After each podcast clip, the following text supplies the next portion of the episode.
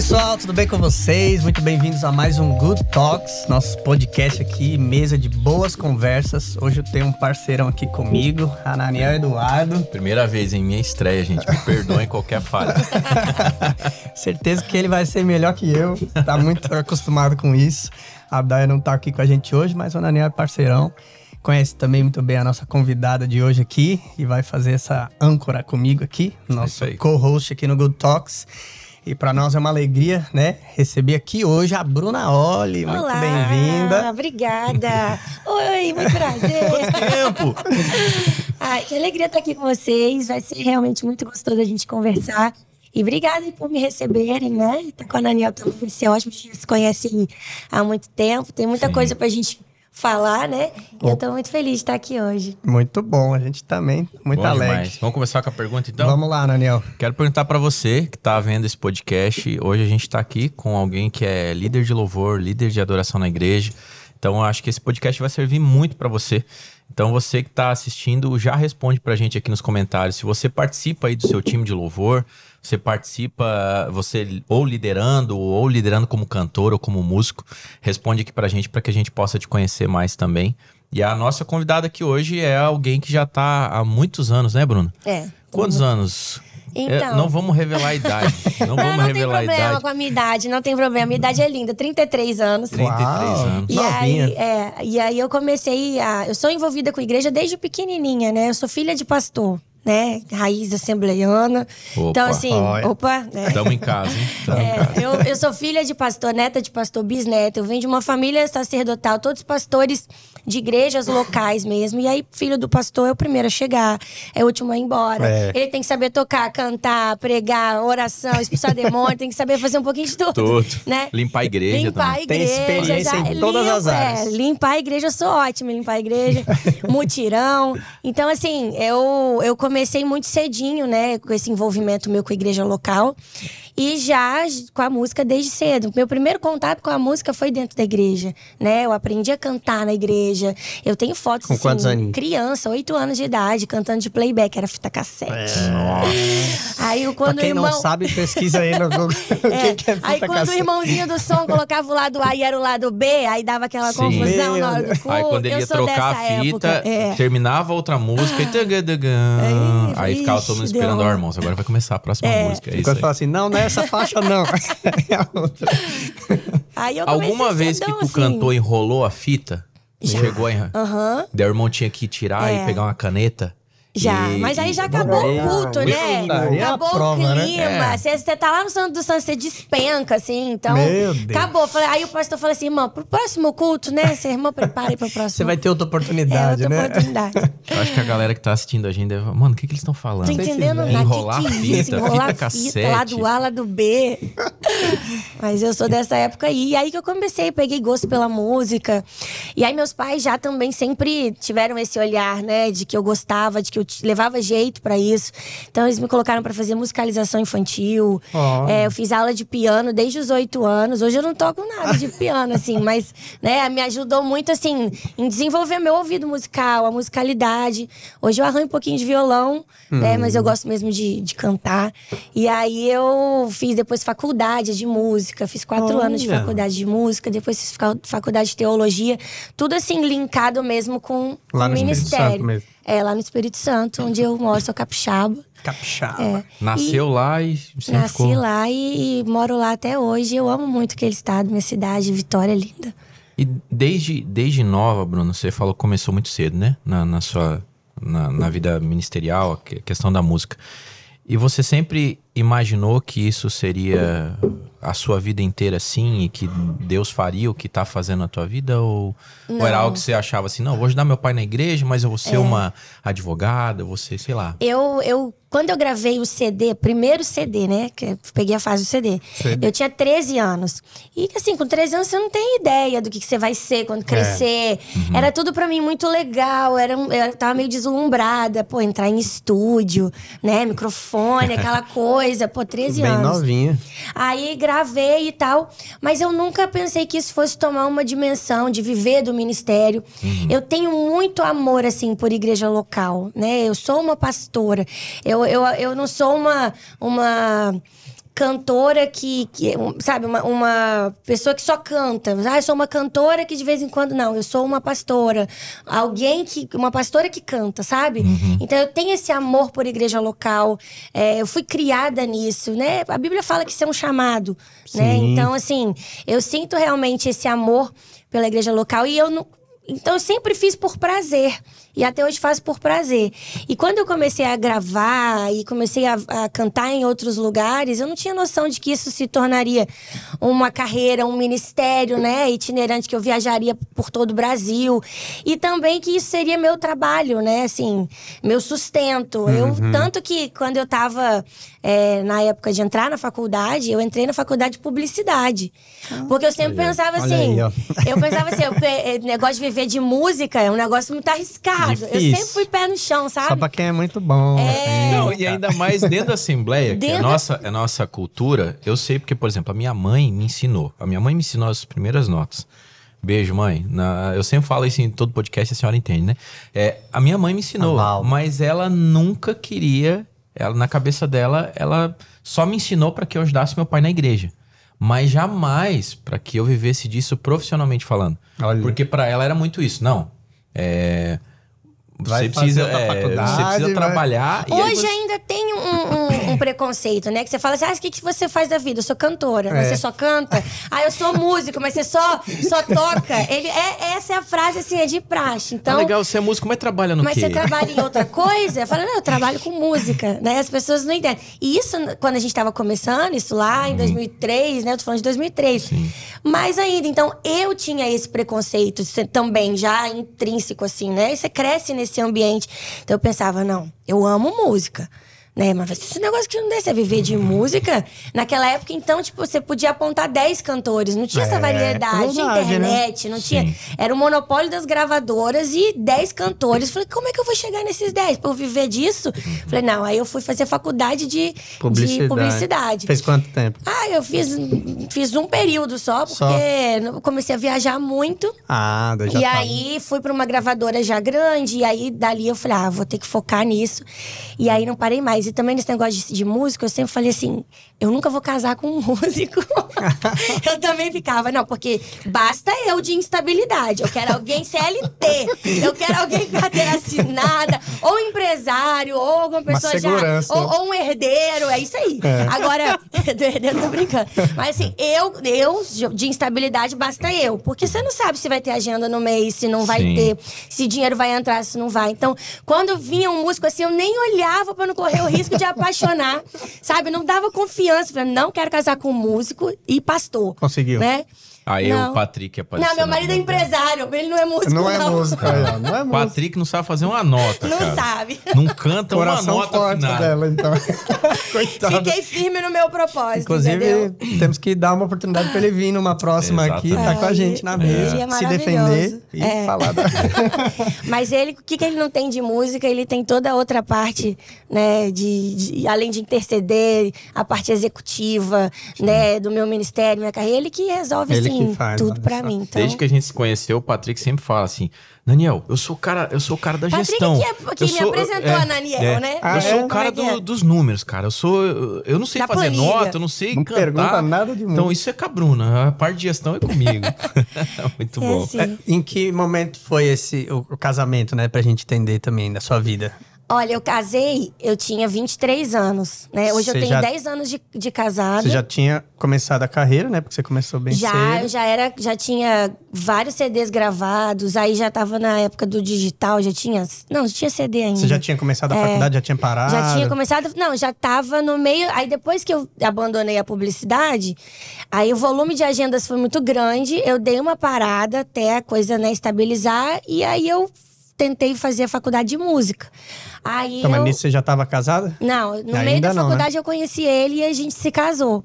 Hum. E aí, como eu casei ainda na faculdade, porque eu já, tá, já tava trabalhando com isso, né? Uhum. E aí a faculdade veio para agregar mesmo na, na, na minha carreira, no ministério. Muito bom. E aí, depois eu fiz a teologia e fui. E na faculdade de música eu conseguia conciliar um pouco mais, né? Porque os professores me davam aquela ajuda. Hum, Falou, professor, verdade. né? Não, não dá dano pra vir, mas eu faço aqui a música, mando. Então tinha essa, essa compreensão um pouco maior. Aí foi que eu, quando eu consegui completar. Foi difícil, mas eu consegui. Então, Ah, sim. você formou, acabou a faculdade de música Acabei, fiz a faculdade de música. e a casei, teologia também. Fiz teologia também depois. Aí casei no meio da faculdade.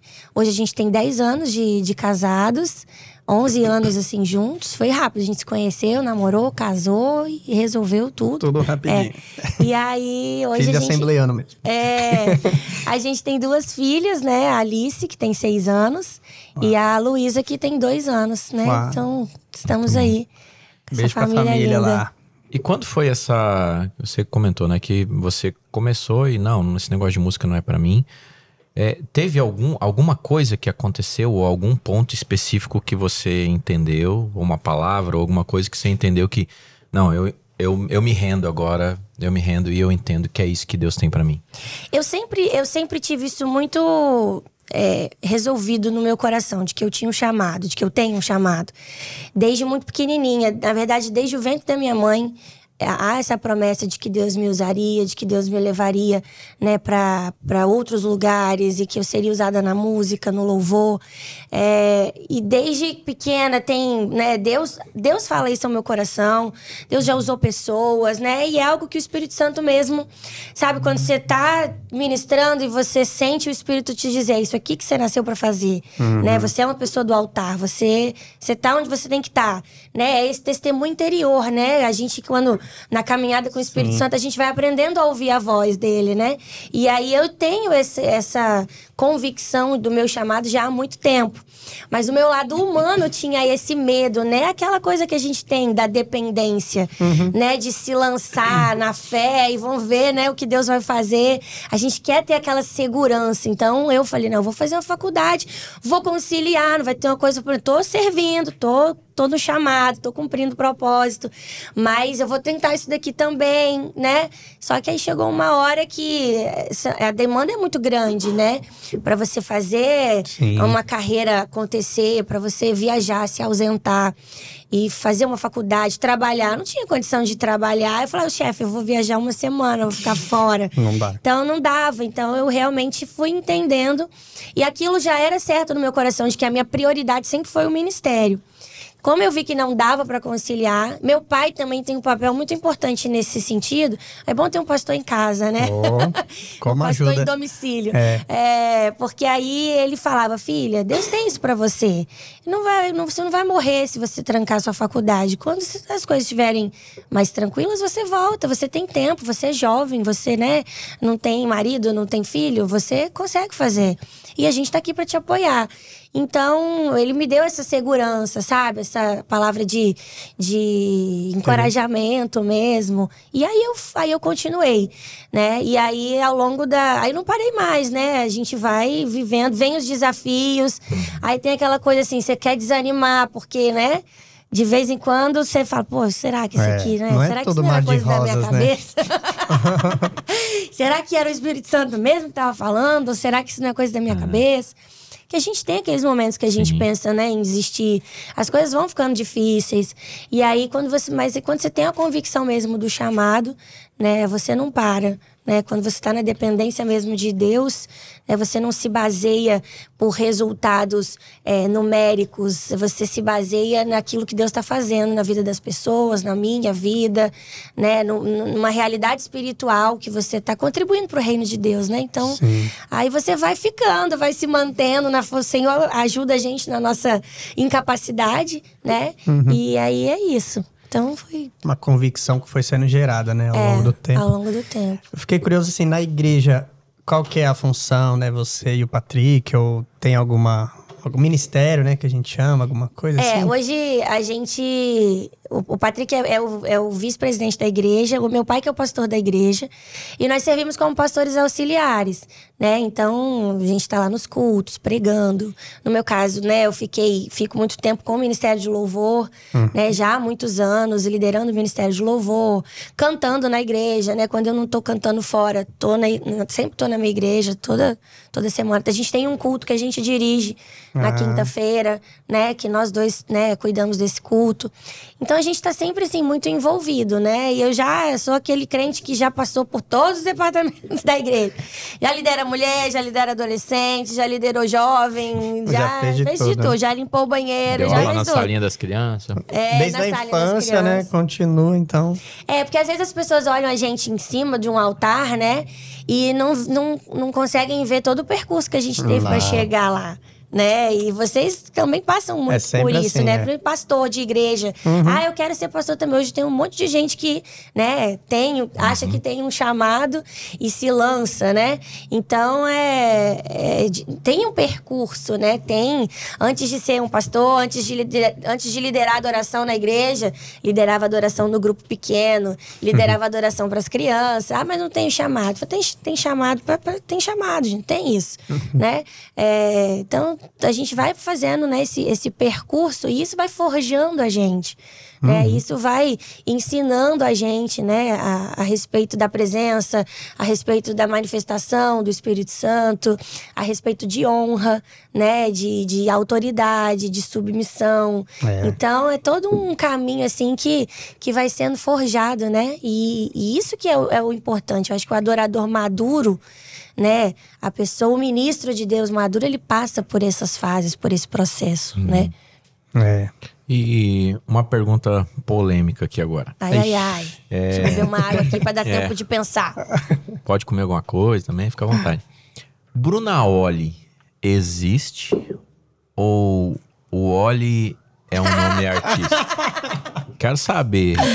Talvez nunca Pô, ninguém vai me entregar. Sobre... Que sobrenome é, esse, é, hoje em dia, muita gente do nosso meio, né? É, tem um nome, às vezes, é, o segundo nome, principalmente, às vezes é um nome artístico, né? O Oli tem no nome ou não tem? Vou explicar que isso é um, é um negócio um pouco complexo. Assim, meu nome, o Oli veio do Oliveira. Uhum. Veio lá atrás do Oliveira mesmo, no, no, primeiro álbum, quando, a gente, quando eu inventei que eu ia ser cantora, que Deus estava nisso, vamos lá. Já era desde o início Aí, assim. Pô, Bruno Oliveira era legal. É. é. Não é, não é artístico, não cola. Aí o pessoal mesmo que fez a produção falou: o que, que vocês acham de, de Oli? Eu acho legal, Oli, não sei o quê. Aí Aí ficou o Oli. Aí depois que eu casei, o nome do meu marido sobre, é Patrick Garioli. Aí, hoje, quando as pessoas me Caramba. perguntam por que, que seu nome é Oli, eu falo porque meu nome é Bruna Garioli. Não, aí muito ele, bom. Aí muito ele ainda bom. veio falar, ele fala assim, amor, eu vim pra sua vida para dar sentido ao seu nome. Olha Agora só. fica mais fácil para você explicar para as pessoas. Foi uma, dupla conf... é, foi uma dupla confirmação, porque começou no Oliveira e depois agora, o nome dele. Agora eu sou Bruna Gomes de Oliveira Garioli. Tem óleo pra e é todo óleo. lado. Falta o óleo ainda. Quando eu olhei o teu nome completo, eu até achei que o Bruna Oli era o final do Gari, do Gari Oli. Não, se eu já, já fosse casada, casada né? eu acho que eu já seria Bruna Garioli mesmo, porque Garioli é bonito, né? Garioli é bonito. Garioli já né? pegava, assim, né? Mas o Oliveira não dava. Meus colegas aí do Oliveira. Sinto muito, nada mas contra, não, é, nada contra, né? Mas esses sobrenomes é... assim, né? Mas eu falo para Daniel. Porque ele tem um sobrenome mó bonito, mó diferente. É, eu não uso. Fala aí, Ananiel. Qual é, é Henklin. Henklin. Aí é. ele fica pondo Ananiel Eduardo. Eu já falei, cara, você não, em vez de usar pensou, o, ele indo o nas igrejas lá? Como o pessoal não vai saber falar o nome. Aí eu falo pra ele... Cada hora o pessoal vai inventar é. um nome diferente. Não, já o meu, meu nome, né? É, um é Ananiel, Hananiel, é. Raniel... Já tem um monte Mas eu de falo variação. pra ele que ele não valoriza o sobrenome porque o sobrenome dele não é Silva, igual o meu. Não é Oliveira, né? Porque não é Oliveira. eu, se fosse Ren... Como é que é? Henklin. Henklin. Com certeza é. eu ia ser Bruna Henklin. Imagina eu ser Isaac Silva. Nossa, e eu não ia prestar, Pereira, pastor. Pereira Silva. Então eu posso Isaac Filho. eu queria ter um Henklin, né? Eu queria ter um Garioli. o Garioli eu peguei, eu me é. apropriei. E quantos projetos, Bruna? É, até hoje? De, de projetos lançados, músicas gravadas, já perdeu a conta? Ou... Ah, de música eu, não, eu, eu perdi as contas. Não, não contei mais não, mas são cinco CDs É, quando era a álbum era É, mais fácil, né? Peguei o, o CD, é. Aí cada um tem uma média, assim, de 12 músicas, né?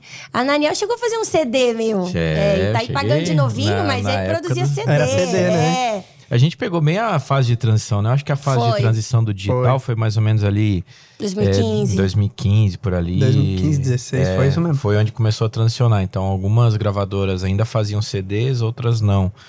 É, e foi a época que a gente se conheceu, né? 2015, 2016. Aí ele produziu o álbum, saiu o CD físico e também saiu no, nas plataformas. E aí dali pra frente também tudo que eu havia gravado antes, né? A gente migrou pro digital, hoje tem tudo lá, meu passado obscuro. Dá pra ir pesquisar lá. É, né? não, mas eu, Não, falo, eu brinco assim, que aqui, é quero ver as passado obscuro, porque aqui. assim, é, comecei nova, né? Então, é, e também musicalmente me desenvolvendo, Isso espiritualmente. Músicas autorais? Tem também, tem, mas tem muitas músicas de outras pessoas também. Tem muita música do Ananiel e tem eu tenho um pouco de tudo. Só Versões que de fora? Tem, tem tem, de tudo. versões, tem mu- eu amo versões, não todas, né, mas tem Uhum. umas que encaixam, Sim. né, como uma luva. Mas aí como eu, eu gravei assim ao longo de todos esses anos, cada CD tem um pouquinho, para de pesquisar, Ananiel. Eu já tô tem vendo um aqui. pouquinho de tem uma sonoridade muito diferente. Ó, gente, né? aqui, ó. Cadê? Ó, esse Ó, é o esse é o primeiro- primeiro. Esse é o- Primeiro projeto Nossa. aqui, ó, editor. Se não tiver pegando bem, põe Já na eu tela aí. 13 anos, gente, aí. 13 anos de 13 idade. anos aqui. 13 anos. Nossa. Aí cada um tem uma sonoridade diferente. Tem música pentecostal aí nesse CD, sabe? Era uma mistura de pop, aquela. Era ainda me descobrindo musicalmente, Uhum. ministerialmente. Então acaba que era o que você tava vivendo no momento, né? Por isso que eu brinquei um passado obscuro, porque. Mas é um passado assim que a gente eh, contribuiu, né, pra, pra Claro. construção de quem quem eu sou hoje. Mas é. Mas foram cinco CDs, aí depois veio um monte de, de singles, EPs, né? São muitas músicas. E depois dele, depois que a gente conheceu esse moço aqui, não, não, não teve mais, né? Assim, foi tudo com ele. Aí ele produziu esse, esse álbum, depois a gente fez um projeto lindo pela Musile, que foi o meu primeiro, meu primeiro projeto pela Musile, que veio a música Deus Faz Além, Uhum, que é do Ananiel, né? Eu cantei com a Isadora. sim. E Ah, aí foram seis, né? Seis músicas Seis nesse músicas. Um projeto. EP. E aí foi no, bem quase na pandemia, né? Ou já t- tava no meio da pandemia, É. pro finalzinho. É um projeto, assim, que não tem público, mas foi todo captado ao vivo. Foi, Sim. sim, foi muito lindo. A gente se conheceu, na verdade, em, é, em 2015 para 2016. Eu lembro até hoje que é algo que, que eu sempre prezo por fazer. Eu, eu gostei muito de como a gente se conectou, que é... Hoje em dia a gente tem muitos projetos, né? muita gente quer produzir, mas eu acho que pouca gente quer realmente é, construir algo junto e ter uma aliança e se conectar de verdade. E eu lembro que eu fui até Vitória, na casa de vocês, Foi. né? É, e eu lembro até hoje que eu tinha uma. Eu tinha a música Deus Faz Além, que foi uma experiência bem particular minha com Deus. É, eu tinha sido convidado para uma feira de uma feira de mídias e eu não consegui chegar a tempo, eu tava fora do país, o avião estragou e tudo mais. E eu fiquei muito indignado, assim, muito indignado com. Disse, Poxa Deus, podia ter ajudado, botado a mão lá na turbina do avião, sei lá, feito alguma coisa. É, mas eu queria ter participado disso, porque eu achei que aquela feira, que era aqui em São Paulo na época, inclusive. É, Ah, me lembro disso. é exatamente, tu lembra, né? Vocês foram, Foi inclusive. com a adoração. É. Sim. Então a gente ia estar junto nessa feira e aí deu problema no avião, não consegui chegar a tempo. E pra mim, aquela feira, profissionalmente, ela seria muito importante e fundamental para que eu Tinha pudesse. expectativa, é, né? Tipo, vai ser tipo, o divisor de águas, né? É, tipo, cara, eu preciso estar lá. E aí não deu. E aí eu fiquei indagando Deus e dizendo: Deus, podia ter me ajudado. Agora vai ser mais difícil. É, e aí foi onde Deus começou a falar no meu coração: eu faço muito além daquilo que você imagina. Então deixa que eu faço, né? Uhum. E eu sempre falo que a primeira coisa que vem na minha cabeça quando eu escrevi Deus faz além foi o refrão. Deus faz além, Deus faz além do que eu posso ver, do que eu posso fazer. E eu fiquei com esse refrão na cabeça e só que eu ainda não tinha entendido. Ainda, por mais que o refrão tava ali batendo no meu coração, não, não entendi ainda. E aí foi onde veio o verso. Quero entender os teus caminhos, quero viver. Tipo, ainda não entendendo. Eu falei, eu só fui entender na ponte. Que aí a ponte diz: Eis-me aqui, Senhor, faz o teu querer, faz o teu querer. E aí eu tinha essa Hum, música e essa prega. música tava guardada no meu, no meu HD. no- e não tinha a princípio nenhuma pretensão com ela. A princípio era uma música que eu tinha escrito e que, sei lá, em algum momento Deus, Deus ia dar algum destino pra ela. Eu lembro até hoje que eu tava na casa da Bruna, a gente tava num, num home studio que ela tinha assim, e a gente tava conversando sobre repertório e tal. E aí o Patrick comendo uma sobremesa, eu lembro até hoje. Eu tava, eu comendo uma sobremesa, gosta de um doce, né, Patrick? Eu sei que tu gosta de um doce. E ele tava comendo uma sobremesa assim, eu fa- falei, cara, eu tenho. É verdade, eu lembrei aqui de uma composição. Vou mostrar pra vocês, pra ver o que, que vocês acham. Aí eu peguei e dei play, até era um vídeo que eu, que eu tinha feito e tal, tava tocando aí. É, o Patrick comendo sobremesa, assim. Aí ele. Aí, aí, ah, aí daqui a pouco ele, ele parou assim. Não, não, não, não, peraí, peraí, peraí, peraí. que música é essa, cara? Pelo amor de Deus, que música é essa? Não, que música é essa? aí já falei, Bruna? eu quero essa música. Não, a Bruna vai gravar essa música e tal. Aí eu olhei assim, eu até falei, me com, dá essa música. é, até com espanto, assim, eu falei, sério, gente? Vocês gostaram tanto? Não, cara, essa música e tal e tal. E a gente gravou uma primeira versão em, 2000 e, em 2016. A Bruna lançou, já deu um alcance muito bom. Aí quando a Bruna foi contratada pela Mozilla foi 2021. 21. É, 20, 20, 20, 21. isso, 2021. Aí o Ricardo Carreiras, que é muito amigo meu Não, também. 2020. É, 2020. 2020. O Ricardo Carreiras, que, que é muito amigo meu e tal. Aí ele falou, cara, aquela, aquela música Deus Faz Além, da Bruna Oli. Cara, uma das músicas mais lindas que eu já ouvi. Nós precisamos regravar essa música mais uma vez e tal. Eu Falei, bora, bora então. E a gente regravou mais uma vez a Ah. música. E a música que já tinha um alcance legal antes, aí com, com toda toda a nova produção, Produção. e tudo mais, com o trabalho da Mozilla, nossa, aí. Hoje eu acho que a Deus Faz Além tem quase 20 milhões de plays no Spotify, Tem, né? tem muito. Ela tá. Uau. Alcançou muita gente mesmo. Veio também com a participação da Isa, que ficou lindo. Então, assim, essa música realmente é um- foi um além de Deus na minha vida, É. né? E ela é muito especial mesmo. Ela marca muito o meu. Ela não foi, div- foi o divisor de águas na minha vida, né? Sim. É, que foi a minha, foi minha ida pra, pra Muzile, né? E, e, essa música também, bem no momento, é, quando a gente foi regravar, né? Eu tava numa fase assim, Senhor, será que. Será que isso é pra mim mesmo? Falei, será que, né? Acho que já passou um tempo, tem muita gente, né? Hoje a gente olha pra, pra nossa música gospel, tem muita gente. Sim. Toda semana tem lançamento de música. Lançamento. Toda Sim. semana, toda sexta-feira tem músicas inéditas sendo lançadas. E aí você fala assim, Senhor, será? Será? Tudo, tudo mudou muito, na, não só no mercado da música, mas na realidade de ser igreja, de consumir música, de cantar música na igreja. E eu tava num momento meio assim, de, de, de, de questionar meu chamado mesmo. É mesmo. Não questionar assim, de, de sei lá, se, se, eu, se eu fiz alguma coisa, será que eu não, não atingi a expectativa? Será que eu, eu deixei de fazer algo? Eu precisava ter feito mais? E aí, né, eu, eu tava assim mesmo, cansada de, de, de continuar tentando. Falei, ah, eu vou, eu vou continuar na minha igreja local. Falei, eu tenho convicção no meu chamado. Talvez meu chamado não é pra, né, pro Brasil. Talvez meu chamado é uma coisa que eu, eu falando comigo mesma, né? Sim. E aí, é, nessa época eu tava numa gravadora boa, tava com contrato na gravadora, tinha música pra lançar. é, aí lancei a música é, Redimido, logo depois. É, e aí a música veio nessa fase assim, tinha mais uma ainda pra lançar. Quando a música Redimido lançou, aí é, o Ricardo lembrou de mim de novo, a menina da Deus Faz Além. Sim.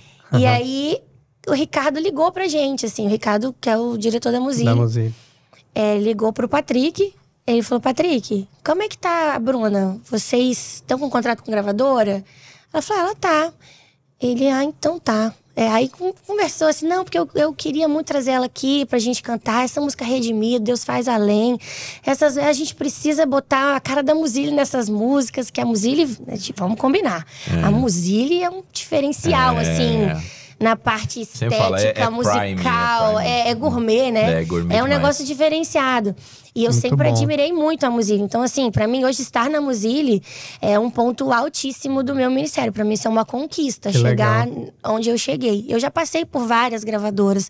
Tenho muito respeito, muita, muita gratidão por todas elas, né, que eu passei.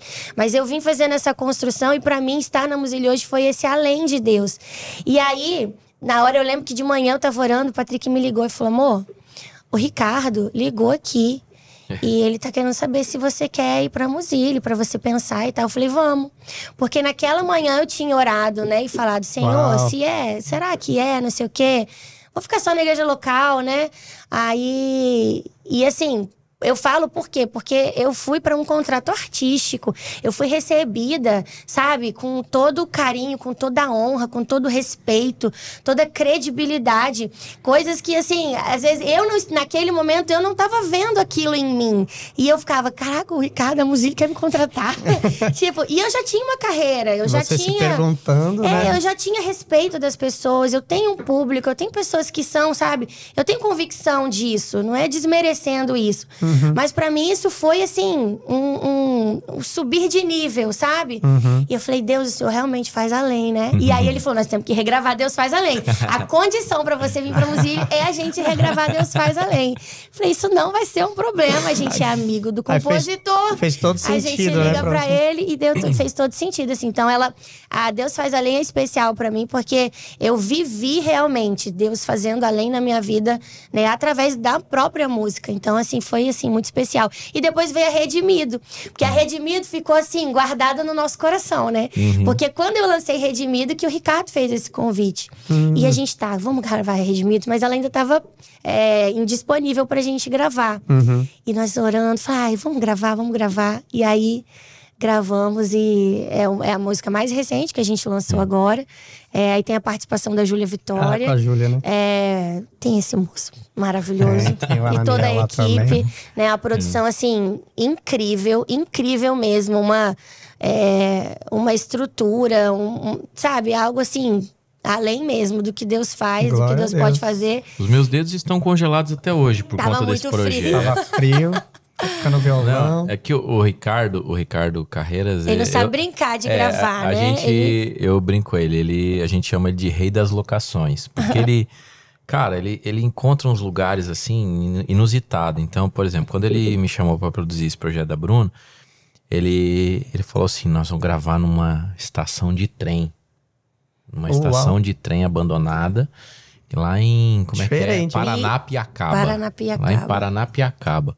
Já ouvi falar, mas não Aí eu onde é. falei, então tá bom, né? Já gravei em tanto lugar, porque assim, se a gente for ver hoje, é algo que, inclusive, até com a própria Mozilla, a gente sempre deu, deu muito match, assim, a- aos nossos projetos, é porque eu também trabalho e atuo como um produtor, talvez não tão técnico e um pouco mais artístico. Uhum. Porque, por exemplo, aquele lugar onde a gente gravou, não é um lugar Tecnicamente. tecnicamente falando pra gravar um Horrível. projeto horrível. Todo aberto. É, tudo aberto, reverberação, cara, é terrível. É, os vitrais, né? É. Um monte de. umas janelas enormes de vidro. E- Então, grande parte das locações que o Ricardo muitas vezes vem, e, e o mais legal é que ele também é músico, então ele também entende as limitações técnicas que a gente tem nos projetos.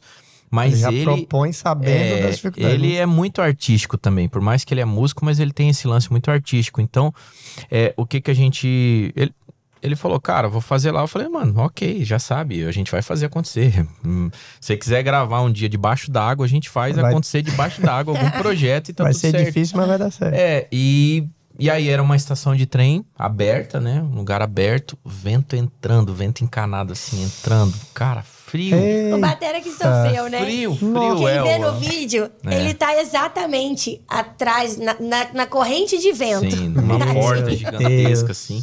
E aí foi entrando noite adentro, e aí a gente que é músico, assim, ah, fez os takes ali, agora vamos pegar a take dos instrumentos. Cara, e foi todo mundo embora, ficou só os músicos ali, e nós pegando take fechado e eu tocando violão, corda de Tava aço. muito frio, muito E aí, frio. um dedo sangrando assim. Eu falei, não, mas vai, vai, vai valer a pena, vai Quase valer não a pena. sai as mãos. Tava frio, assim, Vai eu cantando, você via é, fumacinha saindo, sabe? Nossa. Muito frio. O pessoal tudo encapuzado, assim, o público. E, e os meninos Esse não dá, foi pra, não ano? dá pra ficar de ano? luva, né? Gravamos em julho. Foi, É. né? Foi, Gravamos foi esse ano. Foi bem no, no Bem inverno. no inverno. né? É. E, mas foi assim, foi muito especial. Foi, é, foi diferente, porque às vezes as pessoas olham e acham que a gente foi para aquele lugar e fez um clipe, né? Mas que- é, realmente foi tudo gravado É, lá. foi ao vivo. Áudio, vídeo, tudo. Então foi toda toda. uma estrutura de captação que levou pra lá, de vídeo, de iluminação. E assim, é, eu, a Mozilla, ela, ela é, o Ricardo, ele é tão assim excelente né, nos detalhes que ele trocou as lâmpadas, né? Sim. Todas as lâmpadas da estação, eles trocaram. Uau. E depois eles voltaram com as lâmpadas originais que eu tinha que entregar. É, verdade. Então, assim, detalhes assim, sabe? Que um, um, um cuidado, né, com, com os detalhes que faz assim. Não é à toa, né? Que chega num diferença. resultado tão É. bacana. a gente Então, precisa tudo- marcar pra trazer o Ricardo aqui, hein? Hum, Vocês vão fazer ter. essa ponte pra nós, né? Nossa, Ó. trazer o Carreiras A aqui. Úrsula então. também ajudar. É. E algo que eu sempre notei, agora lembrando que a gente está falando sobre essa parte mais técnica artística, é, no, no Brasil hoje, a gente muitas vezes tem uma, uma banalização da parte técnica artística, inclusive que acaba é, envolvendo até mesmo a questão da excelência dentro da igreja. E eu sempre notei em vocês, eu lembro desde 2016, né? O fato de a gente, de vocês sempre prezarem por produzir comigo e sempre falando não só da questão espiritual também, mas a parte técnica. Isso, isso sempre teve no teu coração e, e como que isso foi desenvolvido? Porque a- às vezes por a gente crescer dentro da igreja, a gente cresce muito com aquele negócio assim, ah, é, é o espiritual é que importa, mas vocês sempre demonstraram um cuidado e um zelo com a parte artística do projeto muito grande, sempre prezando muito pela excelência, pela beleza das coisas, você sempre muito envolvida em todos os processos, é, participando da parte de arranjos, da parte de mixagem. Eu sei, às vezes a gente tem projeto, por exemplo, que a gente manda às vezes pro artista para fazer uma mix, o artista nem ouve, ele só fala, mano, tá, vai aí, tá tudo bem. Confia E eu vejo- 100%. Tu acha que, por exemplo, a, a, faculdade, a própria faculdade de música foi algo que despertou também isso em você, essa excelência? Eu acho que sim, porque. E eu sempre amei a música, a, a, a música como uma arte.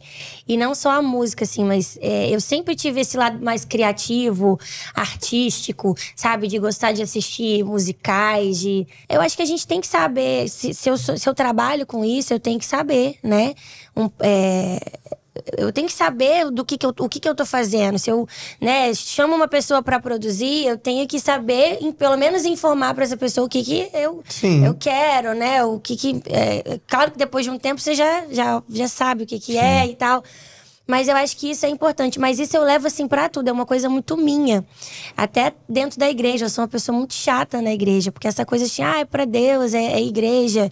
Então pode ser uma coisa. Pra mim não funciona. Quem trabalha comigo na igreja sabe que assim, eu Ah, sou muito exigente. Porque eu acho que se a gente faz o melhor lá fora, pra Deus a gente tem que fazer ainda melhor. Uhum. Eu sei que assim, não é botando secular e, e, e gospel. Eu sei que lá fora a gente também tá representando Deus, né? Tá representando o reino de Deus em, outros, em outras esferas. E tudo a gente tem que fazer com excelência, né? Uhum. Mas quando a gente traz pra nossa realidade de igreja, e para mim não tem isso. Assim, é, o músico tem, tem que ser crente, ele tem que ser crente. Isso é o essencial. É o Mas ele tem que saber tocar. É. Né? É, ele, ele pode não tá ser um profissional ainda. A gente não exige o profissionalismo de a pessoa que tá ali na igreja como uma voluntária, um voluntário, mas ele também não pode estagnar. Exato. Eu falei assim, "Bom, se você não tiver tempo para se dedicar a isso daqui, não, não, não, não vem, porque se você não, não for tirar a música, e você vai atrapalhar a gente. Se você não, pô, não pode fazer uma aula de canto, ah, eu não tenho dinheiro, pô, eu vou te mandar um monte de vídeo no YouTube. Aí eu mando pra pessoa assistir. é, porque, tipo assim, você ser negligente com Sim. o chamado, isso é uma coisa muito séria para mim. E eu, eu, eu não consigo trabalhar. Então, quando as pessoas vêm, e aí eu tô na liderança, né? Eu falo, ó, você quer fazer parte do louvor? Porque o que tem, né? Meu sonho. Uhum. Deus me chamou, né? Deus só esqueceu de dar o dom pra pessoa, é. às vezes, né? Mas, mas assim, Deus me chamou, eu quero, é o meu sonho. Fui, eu nasci para isso. Falei, então, irmão, a partir desse momento, então, é sua responsabilidade. Não é aqui não é voluntário. Você não é voluntário no reino de Deus. Você foi comprado por um alto preço. Uau. Você é servo, né? E o uhum. servo, ele serve ao seu senhor, né? Aqui a mentalidade é a mentalidade de reino. Aqui não é democracia. Aqui é a mentalidade do reino. Nós temos um rei que é Deus, né? E ele compartilha com a gente o seu reino. Uhum. Ele nos deixa participar do seu reino, da sua cor, diferente de um imperador, né? É. E diferente de um presidente da república. Aqui não é democracia, aqui é o que, que Deus quer fazer, o que, que Deus quer operar. Se Deus te chamou, então você vai ter que trabalhar na sua capacidade para poder, né? E isso eu levei para tudo, né? Para o ministério, na igreja, é, eu levei para para música, para minha carreira, né? Eu sempre quis produzir com as pessoas, né? É, que é, que tem um respeito, né? Que tem que realmente mostra o talento, como a Naniel. Uhum. E, enfim, é, sempre para mim isso faz toda a diferença no resultado final. E é, às vezes as pessoas falam que, é, que não dá para perceber, tem coisas que só músico percebe, uhum. mas não é. As Sim. pessoas. Hoje o público já consegue ver. Eu acho que principalmente porque agora todo mundo tem um home studio em casa, Sim. todo mundo tem uma plaquinha, uhum. todo mundo tem um microfone, né? Sim. E aí faz algumas coisas em casa, às vezes é o que a pessoa consegue fazer e, e ótimo. Mas você já tem um, um, uma carreira, um respeito, uma credibilidade. Você tem que fazer uma coisa bem feita, uhum. né? E, pô, se eu fui chamada para isso, Deus me chamou para isso, a gente precisa fazer com que o nome do Senhor, o reino de Deus, seja respeitado, seja reconhecido dentro, de dentro e para os de fora. A gente tem que fazer o melhor. E isso, assim, é uma coisa muito minha, sabe? Mas eu acho, acho que a Bíblia nos ensina a ser assim. Então, eu acho que é uma coisa que eu aprendi na Bíblia é. que a é. gente deveria trabalhar mais em cima disso, né? É, a gente cresceu numa cultura que, ah, por mais que a gente acha, hoje a gente acha engraçado, mas é é meio trágico, e eu acho que vocês ouviram isso várias vezes, da, das pessoas que, às vezes, aquela irmãzinha, aquele irmão que subia em cima do púlpito e falava assim: irmãos, é, eu não ensaiei, mas é pro Senhor. Oh. Se Mano, então irmãos desce. me perdoem. Então desce. Desce e se prepara. Se, se é, se é pro Senhor, como que você pode subir em cima do altar e dizer assim, irmãos, eu não ensaiei, eu não me preparei, mas é para o Senhor, então ele vai receber. Mas então, se ele vai receber, você nem precisa subir aqui. Você vai, entra, fecha a porta do teu quarto e ele que te vem em secreto vai te recompensar. Então, pois é, né? É, mas se as pessoas às vezes querem fazer, né, uma apresentação ou até um, um projeto, é, precisa haver essa dedicação. É, você falou sobre musical, é, a nossa igreja que já tem uma tradição em musicais já de muitos anos. Então, por exemplo, vai ser apresentado um musical agora no final do ano e já já fazem meses, meses e meses que voluntários, que produção. São quantas pessoas mais ou menos envolvidas no, no musical, Isaac? Meu Deus, é muito... Na parte é, de produção... Total, assim. Ah, total for... dá uns 50 fácil, né? É. Mais, né? 60, 60 pessoas. Umas 60 pessoas envolvidas para fazer o um musical. Então, quando chega aqui final do ano, é incrível. Mas imagina chegar no final do ano ali e começar a dar tudo errado e. Gente, desculpa aí, é que a gente não teve tempo de ensaiar, mas eh, recebam aí. Não. E quando a gente olha hoje, artisticamente falando, a gente vê é, o secular muitas vezes apresentando coisas incríveis. É. E aí eu olho para dentro da igreja, eu digo assim, é. poxa vida, a nossa cultura artística se perdeu de tal forma que as pessoas não prezam mais pela excelência. E é totalmente oposto ao que a Bíblia fala, né? Porque Deus sempre estabeleceu um padrão. Sim. Né? Desde quando Deus se revela para o homem no Antigo Testamento, né? Quando Deus vai falar: "Construa para mim um tabernáculo para que eu possa, né, me manifestar no meio de vocês". Moisés não fez do jeito que ele queria. Detalhes. Você né? vai usar a madeira tal, tem que ter esse tamanho, tem que ter essa cor a cortina, tem que ter é, esse bordado. Esse bordado. Detalhes. E sabe o que é interessante? Uhum. É, havia bordados e, e, o tipo de desenhos, o que deveria ser feito na parte interna do, do Santo dos Santos.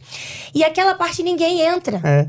Aquela parte, só o sumo sacerdote entrava uma vez por Uma ano. vez por ano. Mas qual a intenção de Deus de ter algo lá dentro, com tamanha beleza e detalhes na excelência e na, e na concepção? Se ninguém ia ver. Mas como assim ninguém ia ver? Deus estava ali. É. Ali a presença se manifestava. Então, detalhes para Deus é importante. Deus é criativo, Deus gosta de arte. Deus, é, nós vemos isso em tudo na, na Bíblia, né? E tem um padrão. Você vai fazer desse jeito, é dessa forma. Ah, e vamos trazer, mas na Nova Aliança não tem isso.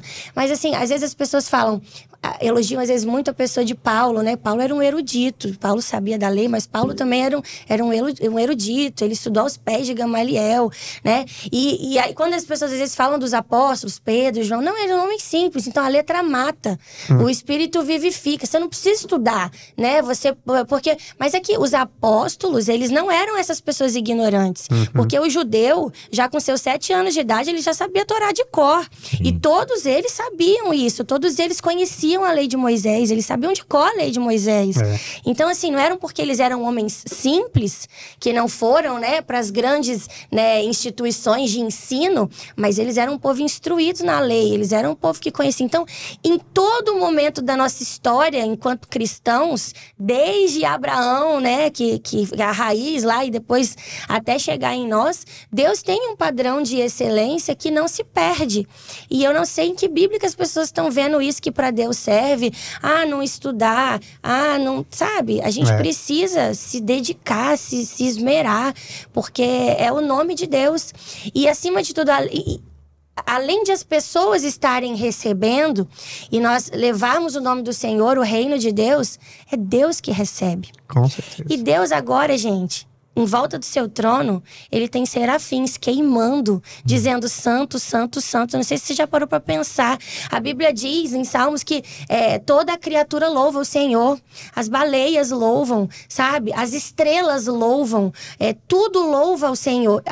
Não sei se vocês já pararam para pensar o que seria ouvir o que Deus ouve por cinco segundos. Imagina. Sabe? Tipo assim, sou Deus agora. Eu... Peraí, que o mundo inteiro tá me adorando. Toda a minha criação tá me adorando. O nosso louvor de domingo à noite é fichinha, sabe? Perto de tudo que tá sendo ministrado diante do trono do Senhor.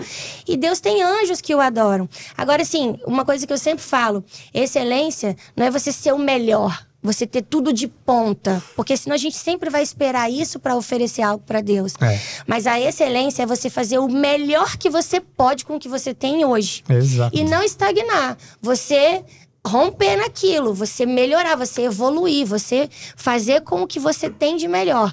Mas não fazer de qualquer jeito, sabe? Não ensaia, não lê a Bíblia. Ah, vou pegar aquele sermão antigo mesmo que eu já falei, que já conta a igreja. Ah, a igreja recebeu, vou Já pregar deu ele de certo novo. uma deu vez, é. certo. É. Então, assim, é a gente estar na dependência do Espírito Santo. É, tem uma frase de um autor desconhecido que fala que, a, não lembro agora, a graça, é, ela não, a graça de Deus, ela não é, exclui a nossa responsabilidade, ela só tira o nosso mérito.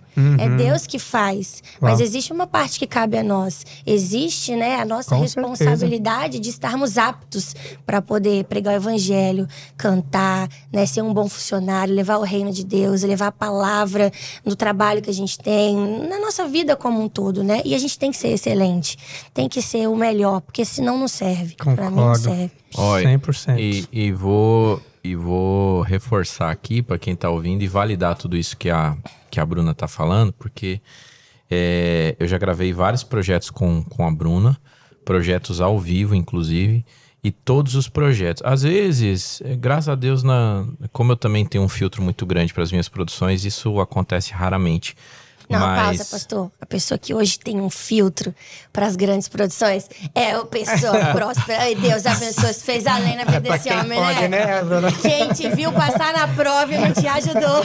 Ó, eu- isso é muito legal a gente estar falando, Mas é o porque... que Deus faz, é, né? Porque hoje em dia, ter, ter filtros para projeto e dizer sim ou não para projetos, isso é muito raro no Brasil. Porque normalmente os produtores, ou a maioria das empresas, elas estão captando clientes e tipo assim, É lucro, né? É, vem. É o dinheiro. É, e é, é meio que é um caminho inverso você sentar com um artista ou com uma, com uma gravadora e dizer assim: vamos conversar e eu vou ver se eu aceito fazer esse projeto. Isso é, é muito raro, porque normalmente é o inverso: é tipo assim, ó, eu vou conversar com tal produtor ou com tal diretor é, e eu vou sentir se eu jogo esse trabalho na mão dele ou não. É. E o que eu faço é diferente, é tipo assim, deixa eu ver se esse projeto vai fazer sentido para mim ou não.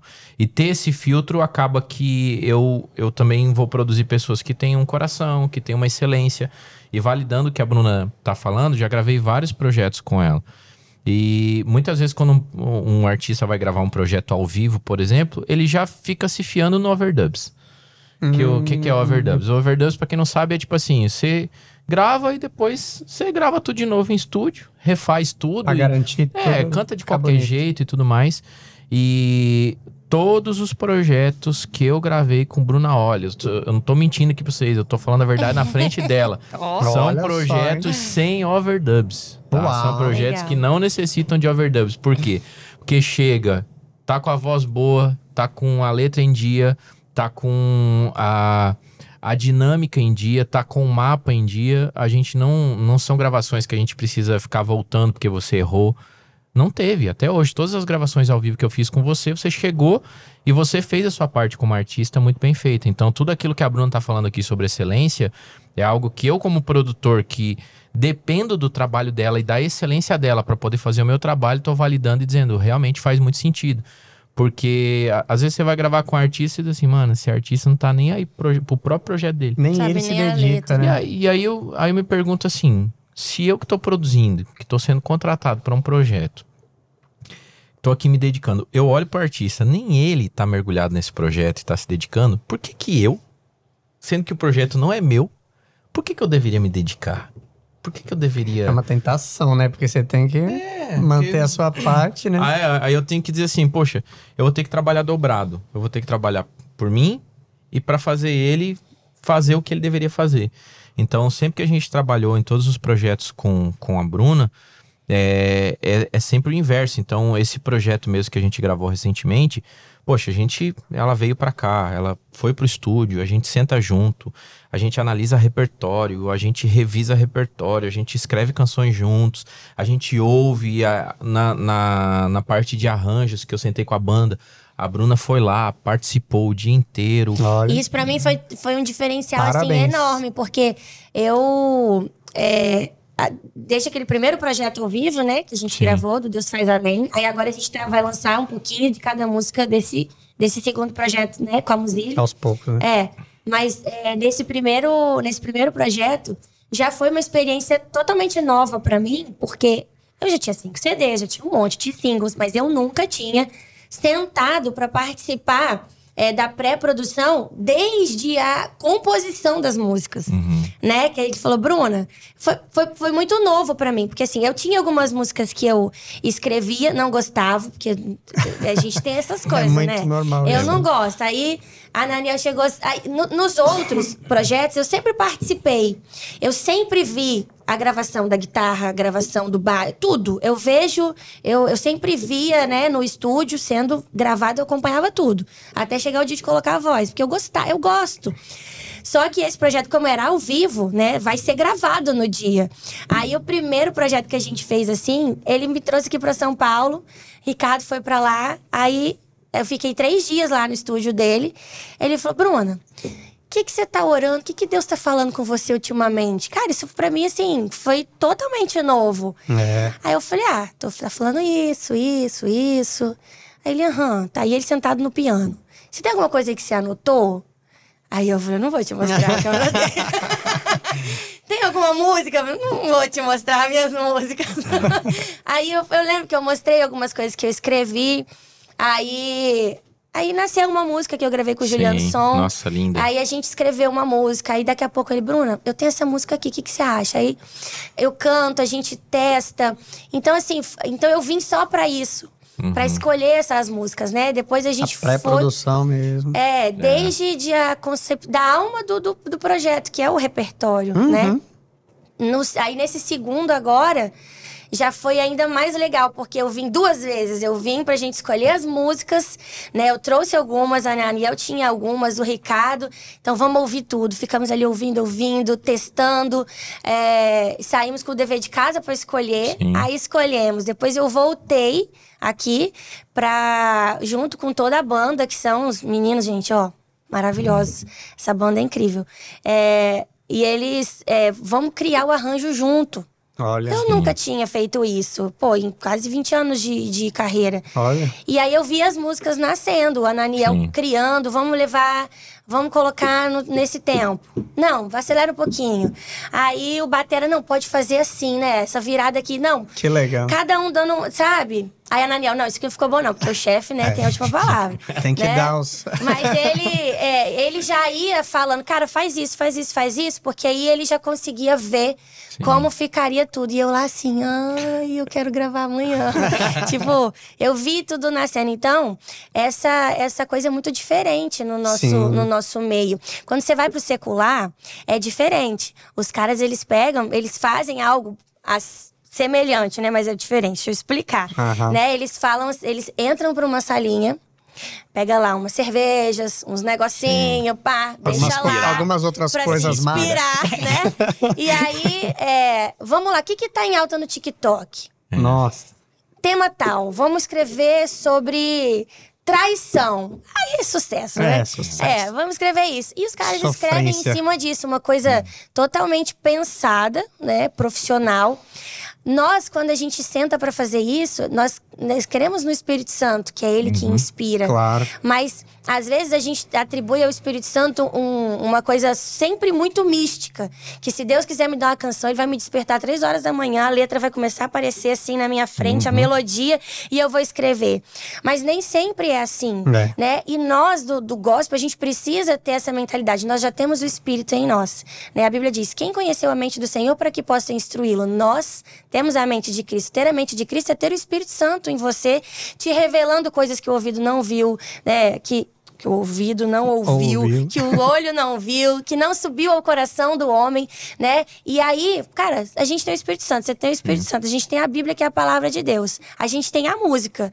Bora sentar, vamos escrever essas Ser músicas. Vamos, é, vamos, vamos ser intencionais escrevendo o que, que Deus quer falar nesse tempo, no que, que você tá orando.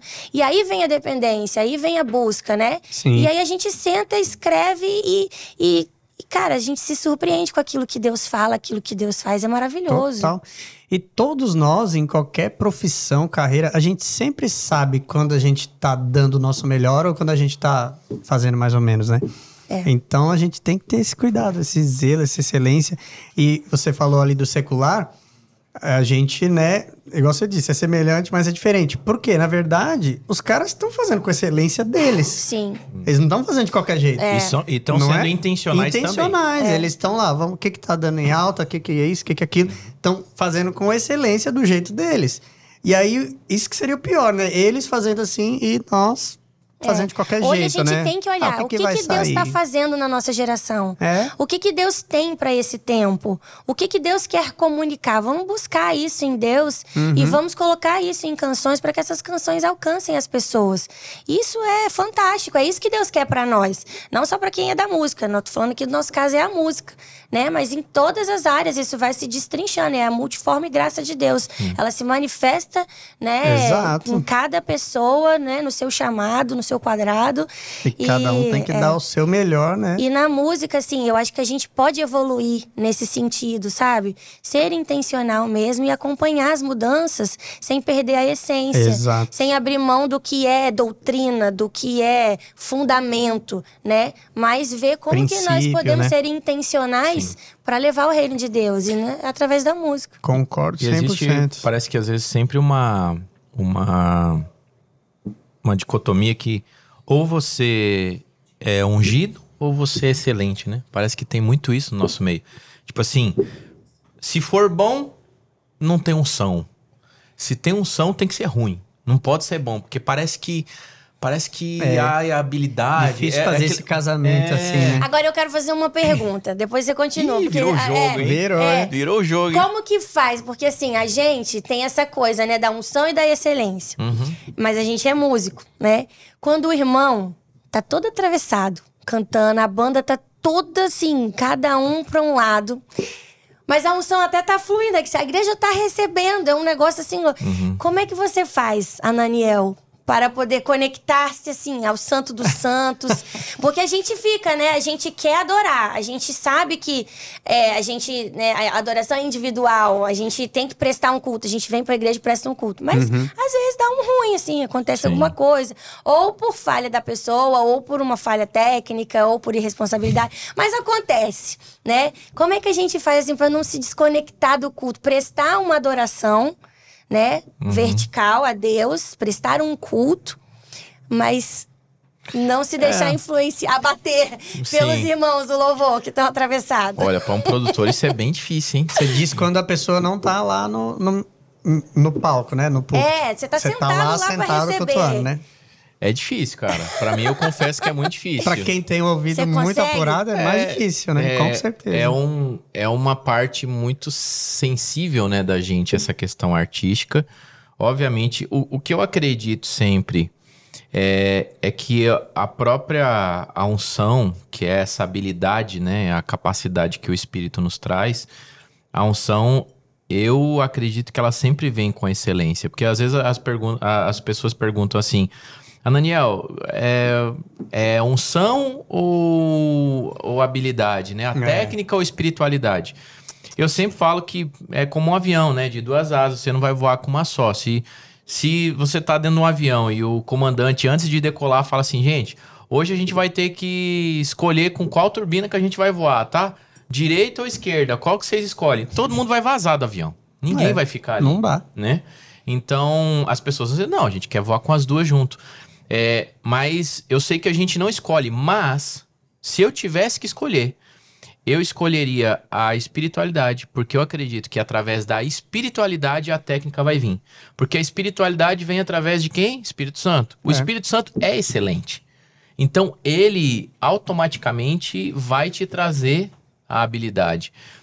Eu tenho um sério problema em Ouvir isso de um músico, gente, é Ó, difícil. é. Ele tem que ser crente. Eu, eu tenho um sério problema em acreditar que pessoas que são relaxadas com aquilo que Deus entregou na sua mão são cheias do Espírito Santo.